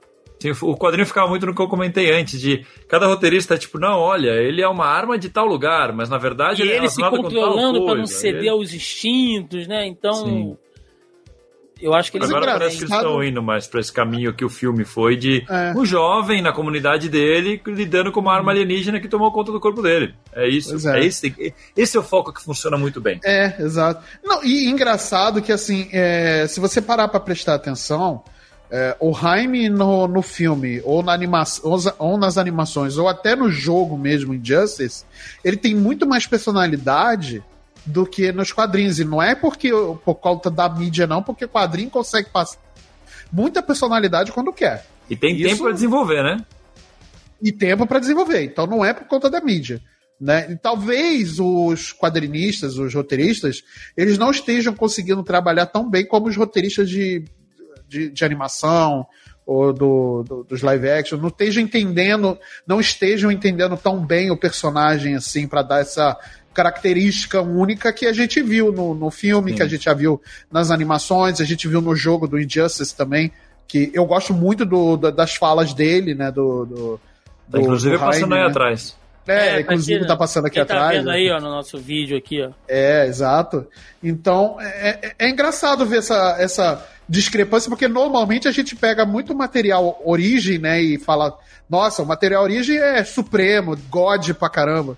E aí a gente tá vendo que outras mídias estão conseguindo começar a trabalhar melhor personagem. Estão dando uma identidade, né? É, Eu acho importante única, isso, né? dar uma identidade. O que, é, o que é bem interessante, inclusive. É. é.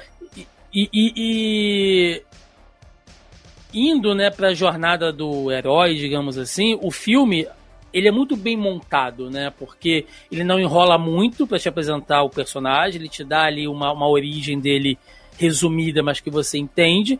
E tem a curva da jornada do herói clássica, né? Apresenta o desafio, a princípio ele não quer, né? E aí ele aceita, e aí ele tem uma grande perda, que é o pai, e aí ele volta, né? Ele passa ali pela coisa espiritualizada, pelo herói se descobrindo. Então, né, que o pai também faz o papel meio que de mentor. E aí quando ele retorna, ele retorna completamente diferente, tal. Então, ele é um filme, ele, ele tem quase duas horas, mas você não sente, cara.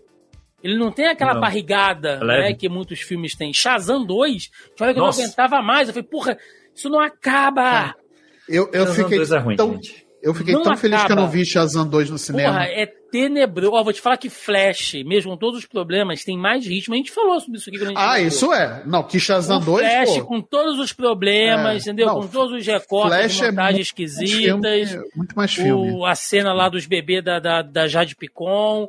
Cara, mesmo com todos esses problemas, o filme ainda tem mais ritmo que Shazam 2. Tem. Não, muito... Shazam 2 eu ainda. Eu não vi ainda a cena pós-créditos, que eu vi numa cabine, cara. Eu vi essa porra um mês antes de estrear.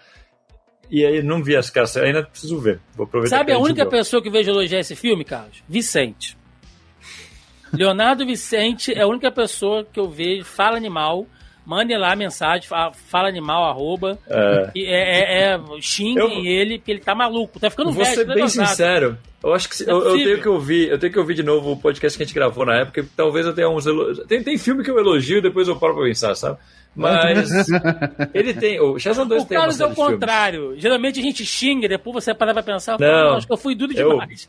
Eu, o Carlos é, é o inverso. Eu é acho muito que eu fui raro. benéfico acho que eu fui demais. Menos, né? Não, eu, é raro demais eu sair de um filme sem estar empolgado e elogiando. Eu uhum. tenho que dar uns dias porque eu realmente entro Pra absorver, né? Filmes, é. Mas o Shazam 2 foi, foi. Não, é. Enfim, se eu ficar falando aqui, eu vou ficar uma hora falando de, não, de como, não, como me incomodou o, vi... 2, o, é. o, o, dragãozinho do vilão parecia um videogame, fica esperando voando não, pra ele cara. se despedir e entrar na arena ali. Foda-se o Shazam. Não, eu, eu, eu, fico imaginando Dark Souls, né? Tipo, é. você andando foi assim, rolando. E ele rolando, né? Até o, até o dragão. É. E, e, Caralho, e aí botei... a gente já tendo aqui quase pro, pro fim, né? A gente tem que falar do, do vilão, né? O Carapax. Carapax. E aí eu guardei algumas coisas para falar aqui. Ele que é uma mistura, né? Ele é o escravelho vermelho, ele é o, o Omaki, né? Nossa, eu vi o Omaki, cara. cara. Não cara... basta ver um filme do Besouro Azul, Carlos. Tem que ter o Omaki. Cara, mas eu vou te falar uma coisa sobre o Carapax que, que me surpreendeu muito. Ah. Que é, eu não lembro em que revista, mas ali nos anos, no final dos anos 80 tinha uma revista do Besouro Azul, tá? Escrita, eu acho que era pelo Len Wen, que é bem chatinha, bem chatinha. E era o Ted Cord lidando com a empresa da família e a empresa da família fazendo o Carapax. E o, até o visual do Carapax daquelas histórias é igual do filme. É igual. Eu é fiquei igual. tipo. Eu, eu, eu, eu comentei isso no meu podcast lá. Cara, quando que eu lendo aquelas histórias ruins do Besouro Azul dos anos 80, eu imaginei que aquilo ia servir de base para um filme um dia. E que o, o Carapax ia ter o mesmo visual. E ia funcionar. Ia funcionar, ia ficar melhor, cara. A hora que mostra a origem do Carapax mesmo, Puta, aquilo, cara, não, qualquer pessoa que é latino-americana e tem o é. um mínimo de noção da história do próprio país. Pois é. Te pega, bicho. Aquilo é, te pega. É, é, era, era aqui que eu, que, eu, que eu queria entrar, né? Porque o personagem, eu vou falar aqui, né? Até até a parte que tem a cena lá da, da, da morte do pai, ele se encontra com o pai e tal, que ele tem que voltar, né? E que o Carapax vira aquela versão bombada do, do Omaki. Já é, tem lá, uma hora e quarenta de filme, né? A gente já tem já pro, pro último arco. Eu tava pensando, eu falei, nossa, escreve, porque eu, eu vou assistindo o filme, né? Tem sempre um, alguma coisa que eu vou tirando nota, né? Vou escrevendo as coisas pra gente gravar aqui. Uhum. E eu já tinha escrito assim, eu botei vilão fraco. Não fraco de, de, de força, né? Mas assim, genérico. que não tem uma motivação genérico, né? Ah, ele é ele parece um militar malvado, né? É, Até aí ele parece o chicote. Entendeu? Ele é o do, capanga, do, do, ele é, é. o, o, o subchefe, o subboss lá de um videogame, né? Tava achando a mesma um coisa. militar e tal. E aí, velho, quando tem o plot twist do negócio que você entende, eu sentei na beirada da cama e eu falei assim: puta que o pariu. Que lapada seca foi essa? Porque depois, quando você volta o filme um pouco, algumas pistas já, já são jogadas. Né? Durante a, a festa que está tendo lá, lá nas empresas cortes, que tem o general, Carlos, que você falou. O general sem nome? O general sem nome né, a, a, a líder, né, a, a dona lá, a, a, Susan a, a CEO, a Susan Sarandon, ela tá tentando vender para esse general a ideia de uma arma, né? Não, porque o OMAC, papapá e tal. Ah, e aí, quando o Carapax chega, ela meio que dá uma levantada nele, né? Não, pro senhor ver, né? Esse aqui é o meu, é o meu exemplo, né? Aqui é o nosso protótipo. Ela não chama o cara assim, mas ela bota ele dessa forma, né? Ele Sim, é um pra ele ela dá moral, né? Você tá junto comigo, a gente é a mesma coisa. Pois é, então, mas ela apresenta ele como um produto, né? Sim. E ela cita uma coisa que na hora me deu um gatilho. Ela falou: Isso aqui, ele é o orgulho da escola das Américas, puro fruto da escola das Américas. E aí no final do filme, que tem todo aquele flashback dele na Guatemala, e aí Estados Unidos metendo bomba na porra toda e tal, e aquilo ali você pode substituir por qualquer coisa, gente. Pode substituir Chile, Vietnã, qualquer Chile, qualquer coisa. E aí você entende, assim, um, um pouco por quê. Escola das Américas, né? Sem, não sou historiador e tal, mas isso é muito importante pro filme, né? Se você pegar, é aquele centro, né? De, de, aquela instituição fundada ali anos 40, mas que ela tem muita força nos anos 60 e 70 na América do Sul, né? No, no, no Cone Sul em geral, que treinou diversos personagens que iriam protagonizar as ditaduras que nós conhecemos Sim. no Cone Sul durante os anos 60 e 70.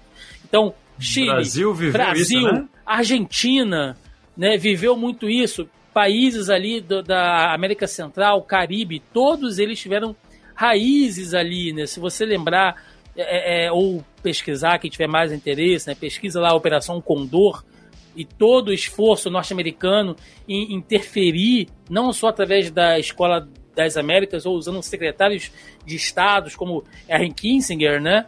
O Kissinger também que foi um personagem muito forte em todo esse rolê que pegou, que, que ali com Videla, sabe, na Argentina, que tramou mortes, tomadas de poder, né? Aqui no Brasil a gente teve a operação Porra. Brother Sun, os caras metendo navio aqui, né, cara, perto da, da, da, nossa costa, já na tomada do golpe de 64. Então, o filme fala Procura... isso tudo. Pesquisa o outro 11 de setembro, que você vai ver bastante exatamente, coisa. Exatamente, exatamente. Então, Carlos, em um flash. Ó, eu, eu, não é sacanagem, não. não, gente. Eu fico arrepiado aqui. É ó. foda. Em um flashback, assim, numa montagem de cenas de um minuto, o filme dá uma lapada seca histórica que o personagem muda, o vilão cresce de uma maneira e o filme te dá uma profundidade que você fala Quebra assim, um clichê, cara. que pariu.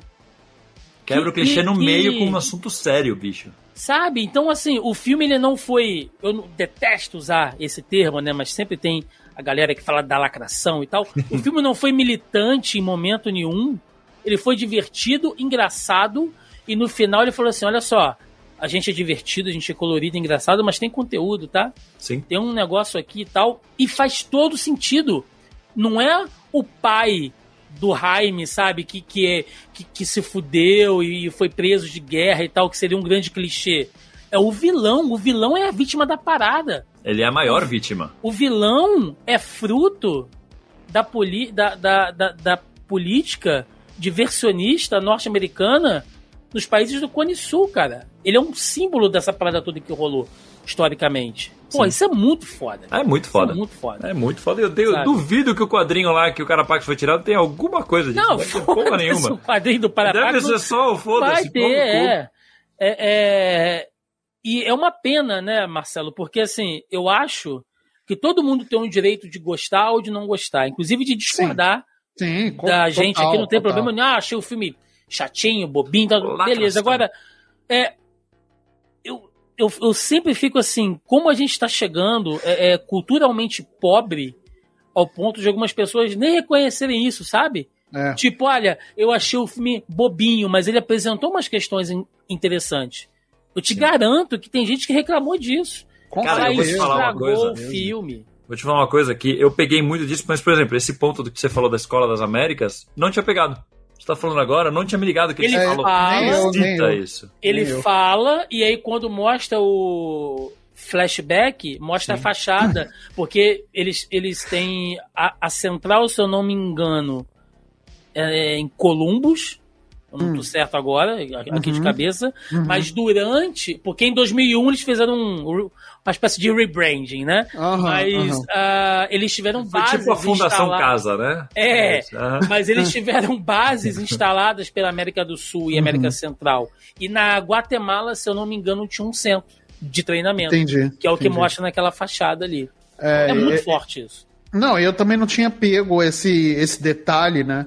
É, apesar de eles terem mostrado toda a origem ali, para mim foi uma origem que, assim, é, aconteceu com aquele personagem e tudo mais, mas se você é, parar para conversar com, com, sei lá, com outros é, descendentes latinos ou latinos que estão nos Estados Unidos, a família tem um histórico disso, entendeu? Porque os Estados Unidos Sim. agiram, né, bem como você falou, ativamente aqui na, no, não só aqui, mas no mundo né, inter, interferindo em países em guerra e tudo mais. Então, é, e isso não, não sou eu que sou ah, eu sou esquerdista safado que odeio os Estados Unidos e caralho. Não. Não, gente, isso é um fato. Isso é, é fato a gente agora, a gente tava agora falando de quando a gente foi por Orlando e tudo, a gente gosta. É, é, é, de gibi americano, pelo Vocês são uns capitalistinhas safados, não? Pois é. Mas é, é, é Mas é fato histórico, irmão. Fato, com, histórico. Contra fato histórico e, não existe argumento, cara. E não. é aquilo, tá né? Sem, sem, sem, sem querer desviar muito do assunto pra gente encerrar, mas é o grande é a grande questão quando é. tem uma galera que se incomoda, né, quando a gente fala que ah, mas colocam política em tudo, né? Coloca política no quadrinho, política no gibi ah, e tal. Não vou entrar nessa seara, que eu acho até meio ilógico falar disso, uma coisa que pra mim é tão clara, é... mas Tá bom, você não bicho, vai falar, mas eu vou falar. Existe se... preste, Existe política em tudo, filha não, da puta. Além, além disso, Marcelo, se não fosse a questão política do filme, o filme seria muito mais uma história de bonequinho vazia. Uhum. É, seria mais um. Sim. Mais um. Seria mais um de bonequinho vazia. Isso é. deu uma robustez na Sim. história. Sim, não, e é o que o Marcelo falou. Cara, tudo tem política. Se você trata um, um, filme que é sobre um herói, que é um justiceiro, que nananana, que tá fazendo bem, se você vai fazer um filme que não transmita nada político, o que você está fazendo é repetir o padrão. Você, é. está repetindo o que é mais aceito por todo mundo é. e sendo superficial. Não tem como você tratar um personagem que está fazendo bem para a sua comunidade é. sem falar de política. Só que você vai falar de um jeito bem bobo. Normalmente se fala de um jeito bem bobo. É. Aquela coisa é. meio o herói, o grande herói. Sim. E pronto, e foda-se. É, é, é porque antigamente, Carlos, eu era aquele cara que sentava e falava assim: não, vem cá, vamos conversar, deixa ah. eu Sim. Hoje eu, eu morri por dentro já há tá algum certo. tempo, então eu tá perdi a paciência para essas paradas. Mas não, é, não tem você tá, como. Tá, Thiago, você é tá um pouco. Cara... Eu tô indo nesse caminho, que é o caminho é. de. Cara, eu não vou retroceder no debate que eu já não, dei tanto para explicar para um burro que tá falando. Velho. Tá não, só replicando a asneira ah, que ele lê por aí, toma é. como verdade. Não, se você cara... fala um termo que ele não conhece, ele já acha que você é, é. isso ou aquilo. Vocês sabem qual foi muitos elogios que eu vi, que a gente citou aqui, né, sobre Adão Negro, que era um filme sem lacração que não tinha política. Porra! Eu não sei o que, que essa galera viu nesse filme, filme porque viram? Adão Negro mostra uma porra. Que filme que vocês viram, hein? De, de um estado tomado pela Intergang, que é uma milícia autocrata que domina de maneira socioeconômica, cultural, é política aquele filme. prende a galera, fecha, fecha as, as fronteiras. E aquelas pessoas estão procurando justamente alguém que lidere um, um, um, uma movimentação, uma revolução, rebelde, uma revolução rebelde para devolver o poder de maneira legal. Que filme que vocês viram, caralho? É, não sei o é que, que vocês andam consumindo aí, achando. É, eu não sei o que vocês andam consumindo que. Irmão, tudo tem política, brother. Aff, Maria, tudo é tem isso. política, cara. Os caras é, vê Rambo e acham que não tem é lacração. Os caras é, Rambo e acham é. que não tem política. A, então, tá. Porra, no Rambo não tem. A guerra do Vietnã foi na Terra-média, não foi? Foi, foi na Terra-média. Entre Rambo 4 com, com, o glorioso povo afegão, Pô. eles não têm. Jogando, Porra, jogando é, é, futebol com a cabra, né? É muito bom. Isso. Gente, Mas, antes da gente ah, encerrar, rapidinho, eu vou ler aqui uns comentários já do nosso grupelho, né? Lembrando mais uma vez aí que nós temos o nosso grupelho do Zoneando Podcast no Facebook. Se você ainda não faz parte, vai lá no Facebook, procura por Zoneando Podcast, que vocês nos encontram. Né? E toda semana eu jogo lá o tópico da pré-pauta para a galera deixar seus comentários ali, suas perguntinhas. Né? Algumas coisas a gente já comentou aqui né, no decorrer, mas eu separei aqui alguns comentários. Olha, o Everton Chagas, nosso querido Everton, tá sempre com a gente aqui nas nossas lives. Ele comenta o seguinte: infelizmente não consegui assistir, mas fico meio chateado em saber que não foi bem nas bilheterias, ainda mais por ter um elenco latino. E o Everton tá certo, né? O filme ele custou, ele teve um orçamento de entre 104 e 125 milhões e uma receita até o momento de 128 milhões, ou seja, em termos de número, ele realmente foi um desastre. Mas nas notas é aquilo que a gente falou, né? Que a gente comentou aqui no início. Bem avaliado. Poucas pessoas foram ver, ou por cansaço, ou por falta de divulgação decorrente à greve. São diversos fatores, diversos motivos, mas ele cai na mesma casinha do O Esquadrão Suicida, do James Gunn, que ainda saiu pegando resquícios de pandemia, saiu quase que ao mesmo tempo já no, no streaming, então muita gente viu em casa e não foi assistir é. no, no, no, cinema, mas as notas são altas. Foi o primeiro filme que eu vi na pandemia, depois de pandemia, inclusive. Eu fui de então. máscara na cabine de imprensa, meio que me cagando de medo. Pois é, então isso explica um pouco, mas gente, o filme é bom. Que época gente. tenebrosa, hein? Nossa, né? Nossa. Parece que foi dois mil anos atrás isso. Nossa, Nossa mano, queria, moral. O mundo eu me lembro, a primeira, eu fui ver, o primeiro filme que eu fui ver depois da, da pandemia, da, quer dizer, Naquela depois, começou né? a abrir um pouquinho, vamos lá. É, eu fui, eu fui ver Top Gun Maverick. Não vi até hoje. Caraca, eu, eu vi o Adão Negro. Adão Negro, o bicho Porra, começou Thiago, mal. Putz, o... Bem-vindo de volta, pá! Toma! Toma essa, né? aí, a grande é... revolução da DC. o meu xará aqui, ó, o Thiago Santos. O filme usa a mesma receita de bolo dos filmes de heróis. Efeitos convincentes, elenco carismático e bastante ação. O fracasso se deve ao cansaço do gênero, o time do lançamento foi ruim, a DC tá toda cagada ou todas as alternativas corretas? Não, eu, acho que é isso. Eu é acho isso que é isso que o Thiago falou, exatamente. Ele, ele não inova em nada, mas não. ele faz bem feito. É o que a gente é falou aqui o, o, tempo inteiro. É. Sabe? As cenas de é ação. É arroz com feijão Ei. muito bem feitinho, muito bem temperado. Carisma, ok. É isso, Humor acabou. balanceado, é ação. A parte que nova foi a parte que a gente mais se empolgou falando agora, que é a parte política. Política é bem... e cultural. É, é. Ele mas... E, é e, é de, e ele, ele faz bem feito aquilo que ele se propõe a fazer. Muito bem feito. Que é ser um filme divertido. É isso. Ele não quer ser revolucionário, nem nada disso. Ele quer ser um filme divertido. Pronto. O é isso. O Diogo Lopes está aqui, olha. Torcem para que a família do, do Jaime continue no DCU junto com o Besouro Azul, se rolar Óbvio. uma sequência que a atriz brasileira deveria ser a mãe da Jane. É, não, perdão, li, li errado. Ele está perguntando se a gente torce pro, pro Jaime voltar e pra família dele voltar. E se rolar uma sequência, que atriz brasileira deve ser a mãe da Jenny? Ih, rapaz. Difícil. Difícil, hein? Difícil.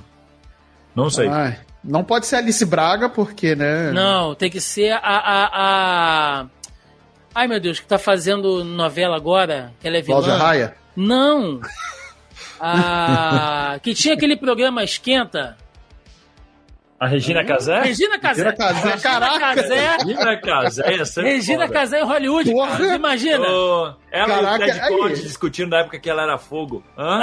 Caralho, olha, que ideia. Esse aí eu gostei dessa ideia. Aí, você vai lembrar da época que ela fazia porno chanchada, né? Os sete gatinhos. Mas eu vou te falar, assim, sem todo, todo respeito. todo respeito a Regina Casé, mas eu acho que ela já, já, já passou um pouquinho da idade de fazer a mãe do Jaime. Eu acho que ela já seria a avó do Jaime.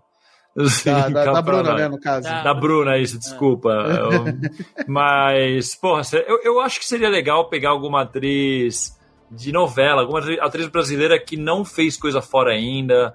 Não, eu não acompanho novela, então não saberia dizer, mas eu sei que tá é, cheio okay. de grandes talentos por aí que ah, ainda estão esperando o momento. Então, pô. E, cara, é o, é o bom é com o papel que ela pode ter um sotaque brasileiro sim. puxadíssimo. Ah, pra caramba. Foda-se. Então é a oportunidade. Cláudia Raia. Cláudia Raia, pronto, já escolhi. Eu, eu não sei, mas assim, tem a Juliana Paz, tem. Tem uma galera. Camila Pitanga. Acho que Olha seria aí. Pitanga seria uma ótima opção.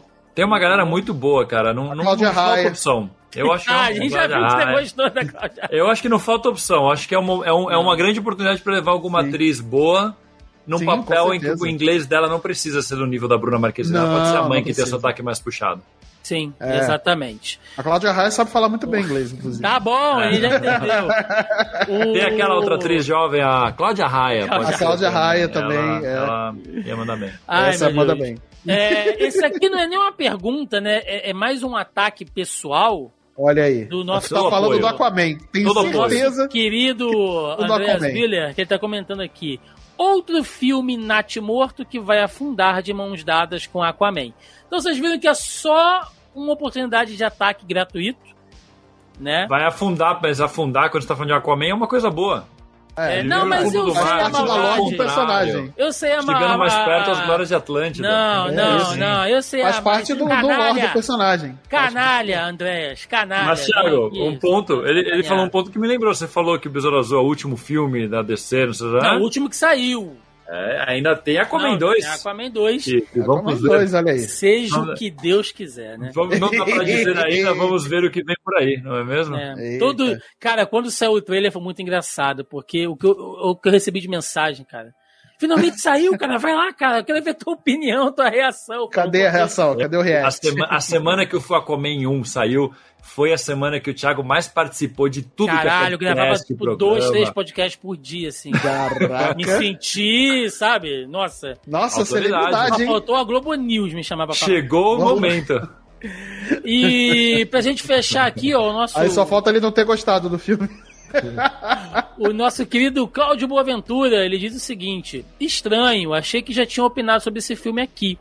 Fui ver mais para prestigiar a Bruna e tal e tal, mas foi um filme de ação bacaninha, apesar de ter clichês pra caramba. E nessa onda de tentar fazer o básico para menos, acho que a DC tá se desgastando. Já ouvi boatos sobre a Warner ser vendida daqui uns dois anos lá no Twitter. Olha, Cláudio. Fontes ótimas o Twitter. É, esse, esse boato eu já ouvi ah, também. Mas assim como eu já ouvi o, o mesmo boato de que a, a, a, Apple vai comprar a Disney, assim, né? É. Eu acho muito difícil. Cara, que o Flamengo vai ser campeão de novo, sei lá. Mas né? por que, que vocês fazem isso, cara? Esse ataque gratuito, assim? Do nada, velho. Do nada vem essas porra gratuita. Mas hoje vai lembrar que, que a Warner ela tá um, com um pacote imenso, né? Com essa fusão com a Discovery agora, então. um pacote imenso, cara, a quinta série foi o que ela disse. Vai ser difícil, hein? Profissionalismo. Mas... Profissionalismo, gente, vamos lá. Mas eu não sei, cara. Mas em relação ao filme, eu acho que é isso, Cláudio. É, é, muita gente foi achando que não ia sem nada. E no mínimo saiu assim, porra, não joguei dinheiro fora. Sabe? Não Sim. vi um negócio lixão. Eu acho isso bacana. Então, meninos, pra gente encerrar, considerações finais, Carlos Vasques, Besouro Azul, vale participar, vale mais um repeteco dele no DCU aí do, do nosso glorioso James Gunn? Acho que vale, cara. Acho que o casting pro ator foi perfeito. Eu acho que o personagem tá melhor desenvolvido do que qualquer outra mídia que eu vi. Tipo, realmente tá muito bem feito. Trouxe uma riqueza. Não sei se a família, todo esse background mais pesado volta. Acho difícil. Mas seria muito legal, ainda mais que deixaram o, o, o gancho pro Ted Cord sem mostrar ator, sem mostrar muita coisa. Então dá pra, dá pra puxar de lá tranquilamente. Ele encaixa qualquer rumo que a DC for, você consegue encaixar esse personagem, porque ele, ele não, não se amarra a nada, então vale muito bem. É. E vou te falar que essa gravação me deu vontade de ver de novo o filme, porque, cara, essa parte política é uma parte que a gente acaba esquecendo e ela é muito presente. E esse filme ele é muito ousado em citar coisas que Hollywood passou toda a história tentando muito. contar uma narrativa diferente pra gente.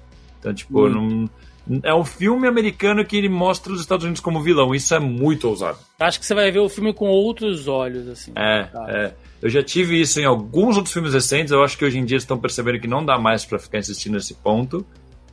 Mas, porra, eu vou assistir de novo em algum momento. Sei lá quando, mas eu vou assistir de novo em algum momento. Daqui a pouquinho chega no, no, no HBO Max. É, ainda não chegou, não? Achei que já tinha chegado ali. Mas quando chegar, provavelmente eu vou acabar assistindo. É um filme muito legal. Eu acho que é tipo de filme que é, é para toda a família. Isso é muito bom, cara. Porque dá pra você assistir com o sobrinho, dá pra você assistir com quem quiser. Então é bem legal. E eu acho que é o filme de super-herói tem que lembrar disso, cara. Você pode trazer temas sérios. A gente cresceu lendo quadrinho de super-herói sabe disso. O tema sério de background ah, faz a gente ficar curioso, mas não te prende. Se você ficar. Se o filme fosse totalmente focado nas guerrilhas, não sei o quê metade do público-alvo ia achar um saco. Mas está lá, a avó revolucionária é tratada como uma pessoa legal pra caralho por ter sido revolucionária, guerrilheira. Então, tá lá. Então é um filme, eu realmente acho que é um filme que acerta muito e ele não tenta ser um filme grandioso. Então, vale, vale. Quem não assistiu, assista. Vale demais. Sim, e quem já assistiu depois de ouvir a gente aqui, eu tenho certeza que vai assistir o filme Sim, eu realmente também. acho que vale. E, e, a gente não tá falando aqui que é um filme nota 10, que é um filme revolucionário. Não, é um filme, não, É um filme que você vai se divertir. Honesto, acho que a gente foi, foi honesto. Faz uma pipoca e assiste aí que você vai se divertir. Muito bem. Marcelinho Delgado, você, cara, acreditamos, nós que somos devotos da igreja de James Gunn, né? Você também, assim Sim. assim como eu. eu é... também. Carlos também, estamos aumentando a seita. É, vale o repeteco dele? Queremos mais? Vale, acho que vale. A, a só que eu tenho uma preocupação que é diferente da do Carlos, por exemplo, que para é, ele, para ele o Besouro Azul do, do, do Cholo, ele cabe em qualquer coisa que o, o, o James Gunn trouxer. Para mim, eu já fico um pouco preocupado se ele vai funcionar no universo fora do dele sabe? E, e, e, outra uma outra preocupação minha é que se, tipo, é, a, o James Gunn anuncia um segundo filme dele, né? Uh, se repetir a mesma coisa do primeiro, se colocar esse núcleo familiar, vai ficar a mesma coisa do primeiro, vai ser só mais do mesmo, ou, ou, ou, vamos reciclar um pouco essas ideias, entende? Então, é uma, é uma preocupação. Assim, não tô falando aqui que, nossa, meu Deus, não pode mais trazer, esse é um filme único e tal. Claro que pode, sendo bem escrito, vamos. Traga mais. Eu não. Porra, eu adorei o personagem, adorei o, uhum. o filme. novamente, ele não é um filme nota 10, não é um filme perfeito, nem nada disso, e ele não tem a intenção de ser um filme perfeito, né? Mas ele é muito competente naquilo que ele se propõe que é ser divertido. E eu vou bater Sim. sempre nessa tecla. Entendeu? E, e, e, e, é isso, e é isso. Ele, ele se propôs a isso, fez muito bem esse feijão com arroz, tá bem temperadinho, tá bem cheirosinho, então é isso, é isso. Não tem muito o que acrescentar. Só trazendo aqui uma informação, olha, Besouro Azul está disponível nas plataformas Prime Video, Claro TV, Google Play, YouTube, é, Sky, Vivo Play, Watch Brasil, Microsoft e Apple TV. Tudo isso, né, para a versão é, de conteúdo digital. Você tem que pagar ali para assistir ao filme. Então, eu acho, né, o que deve seguir quando isso acontece Uh, leva aí entre 30 a 60 dias, né, de um a dois meses, para o filme entrar definitivamente para o catálogo da HBO. Então eu imagino que até aí talvez o fim de novembro, mais tardar dezembro, ele deve estar tá chegando aí já na HBO para quem quiser assistir. Comentar uma coisa, esses filmes normalmente para alugar, para tal, são bem baratinhos. Eu acho que para quem tiver nesse esquema de vai pegar um domingão, final da tarde pra assistir com a família, tiver umas crianças que vai assistir. A molecada eu acho muito divertido, cara. É aquele filme pra assistir que tá a família toda e tem a molecada, então vou, todo mundo vai gostar e a molecada também. Sabe? Gostar. Então eu acho que vale. Eu, eu, eu tudo que vocês falaram aqui, mas eu ainda acho que ele tem que voltar e eu digo que o Besouro Azul, como ele está hoje, até pelo nível de poder dele eu acho que ele talvez se encaixaria até numa futura versão da Liga, dependendo do que o James Gunn queira fazer, assim. Sim. Como personagem jovem, fazendo meio que o alívio cômico também, substituindo que fosse talvez o Flash, né? Uh, mas pelo nível de poder que ele apresenta hoje, dependendo da configuração de personagens que a gente tenha, ele funcionaria claramente numa liga ou numa versão dos Jovens Titãs ali, sem uhum. problema nenhum, cara. O personagem está pronto para esse novo universo DC. É isso, vamos lá, vamos pro encerramento, vamos embora!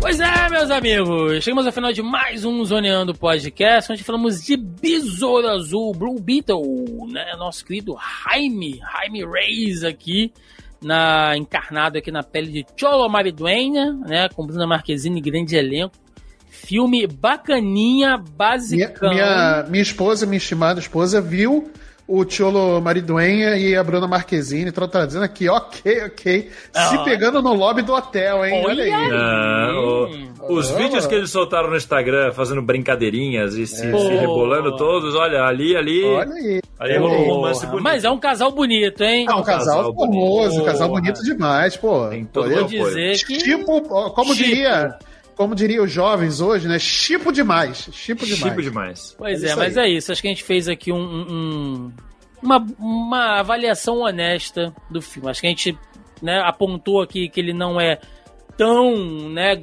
glorioso assim em muitas coisas, mas às, às vezes a gente precisa muito mais de uma simplicidade bem feita do que pensar em coisas, sabe, fora do, do do escopo maior assim e que nem sempre são bem executadas, né? Então é isso, aquele momento agora para recadinho, jabás que vocês tiverem aqui. Meu querido Marcelinho Delgado, você, né? Hoje fizemos aqui um batidão, Dobradinha. né? Dobradinha. É. Passei mais tempo hoje com você do que com a minha esposa, olha aí. Ai, que delícia, hein? Mas é isso, minha gente. Obrigado aí pelo, pela audiência né, pela paciência também, né, obrigado aí por ouvirem a gente, desculpa aí pelas abobrinhas, né, é... e quem quiser conhecer um pouco mais do meu trabalho, todo mundo sabe que eu tenho o Multipop, que é o meu, é o meu projeto, ele era um podcast e acabou se transformando hoje num projeto de lives, né, é, eu tenho então dois programas, que é o Multipop na TV, que é uma série de lives jogando, né, lá na Twitch do Multipop, né, que você encontra no é, twitch.tv barra multipop underline na TV. E tem o Multipop Show, que é toda terça-feira, é, a partir das sete e meia da noite, estamos ao vivo lá no YouTube do Multipop, que é o youtube.com barra arroba multipop underline na TV também.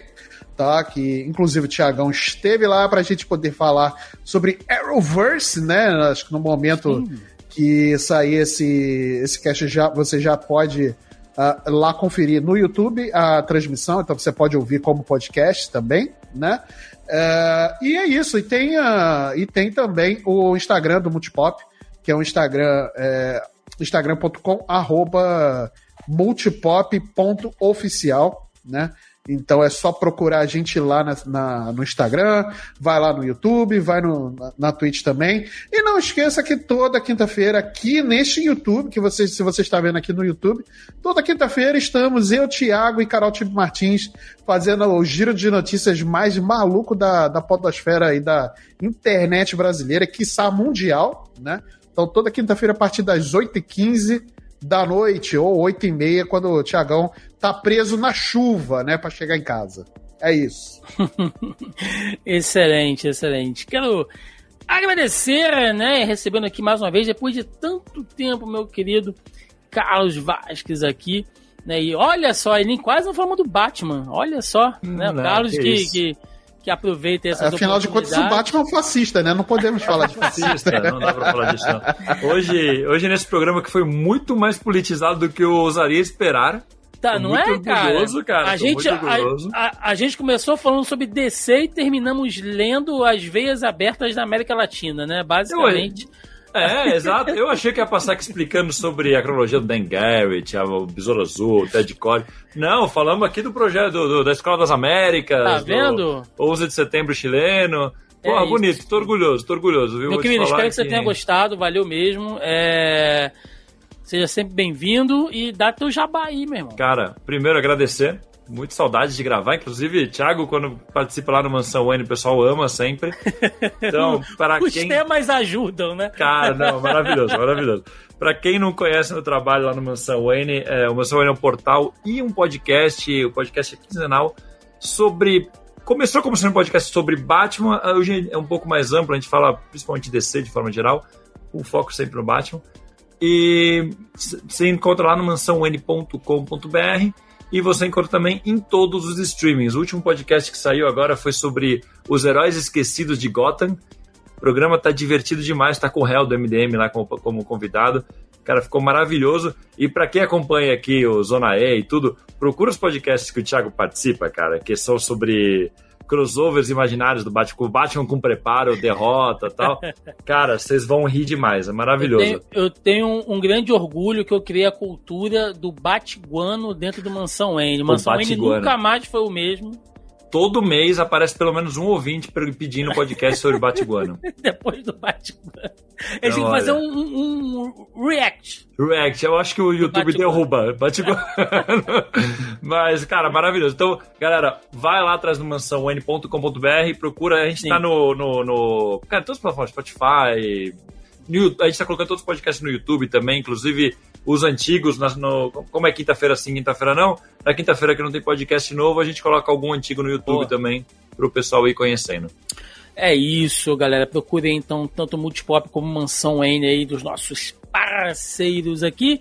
E aqueles recadinhos de sempre, tá, galera? Rapidamente, lembrando mais uma vez, se você ainda não faz parte do nosso grupelho do Zoneano Podcast, a gente tá lá, né, toda semana jogando o tópico da pré-pauta pra galera participar, deixar perguntinhas, né, recadinhos, além também de ser um canal direto para a gente informar vocês aí de algumas coisas. Eu sei que nem todo mundo usa mais o Facebook, mas lá ainda acaba sendo um canal onde a gente tem contato direto, o pessoal manda mensagem, pede, faz recomendação. Então, né, participem lá. Tem a nossa página também no Facebook, estamos também no Twitter, perfil do Instagram e aqui no YouTube, né? Lembrando também que agora temos a versão em vídeo do nosso podcast, né? Você acha aí toda sexta, todo sábado nosso podcast aqui semanalmente, né? Assim como você também pode achar aí em qualquer plataforma agregador ou aplicativo de podcast, como vocês já bem conhecem, Spotify, Deezer, Amazon Music, Google Podcast, Apple Podcast, qualquer inferno que seja, nós estamos aí para vocês consumirem. É isso, galera. E deixa nos comentários aí a sua opinião, o que, que você achou do filme do Besouro Azul, tá? Queremos saber a opinião de vocês, se vocês acharam que é divertidinho, né? Que ele é, é basicão, feijão de arroz com feijão com arroz. Não, não, vou, não vou nem dizer que ele é um feijão com arroz. Se ele é um, um taco bem feito, né? Se ele é um, um, um burrito, né? Burrito. Bem feitinho ali, então. Ah, o burrito aí. já tem feijão e já tem arroz também, então, olha aí. Então pronto, ó, tá aí, ó. Gastronomia, aqui é política, é gastronomia. Gastronomia, quadrinho. Nerdice, aqui é Pô, tudo. Que, tá bom? Deixa nos comentários aí, queremos saber a sua opinião. É isso. isso. Ficamos por aqui. Até a semana que vem. Um abraço. Até mais. Valeu. Valeu. Valeu.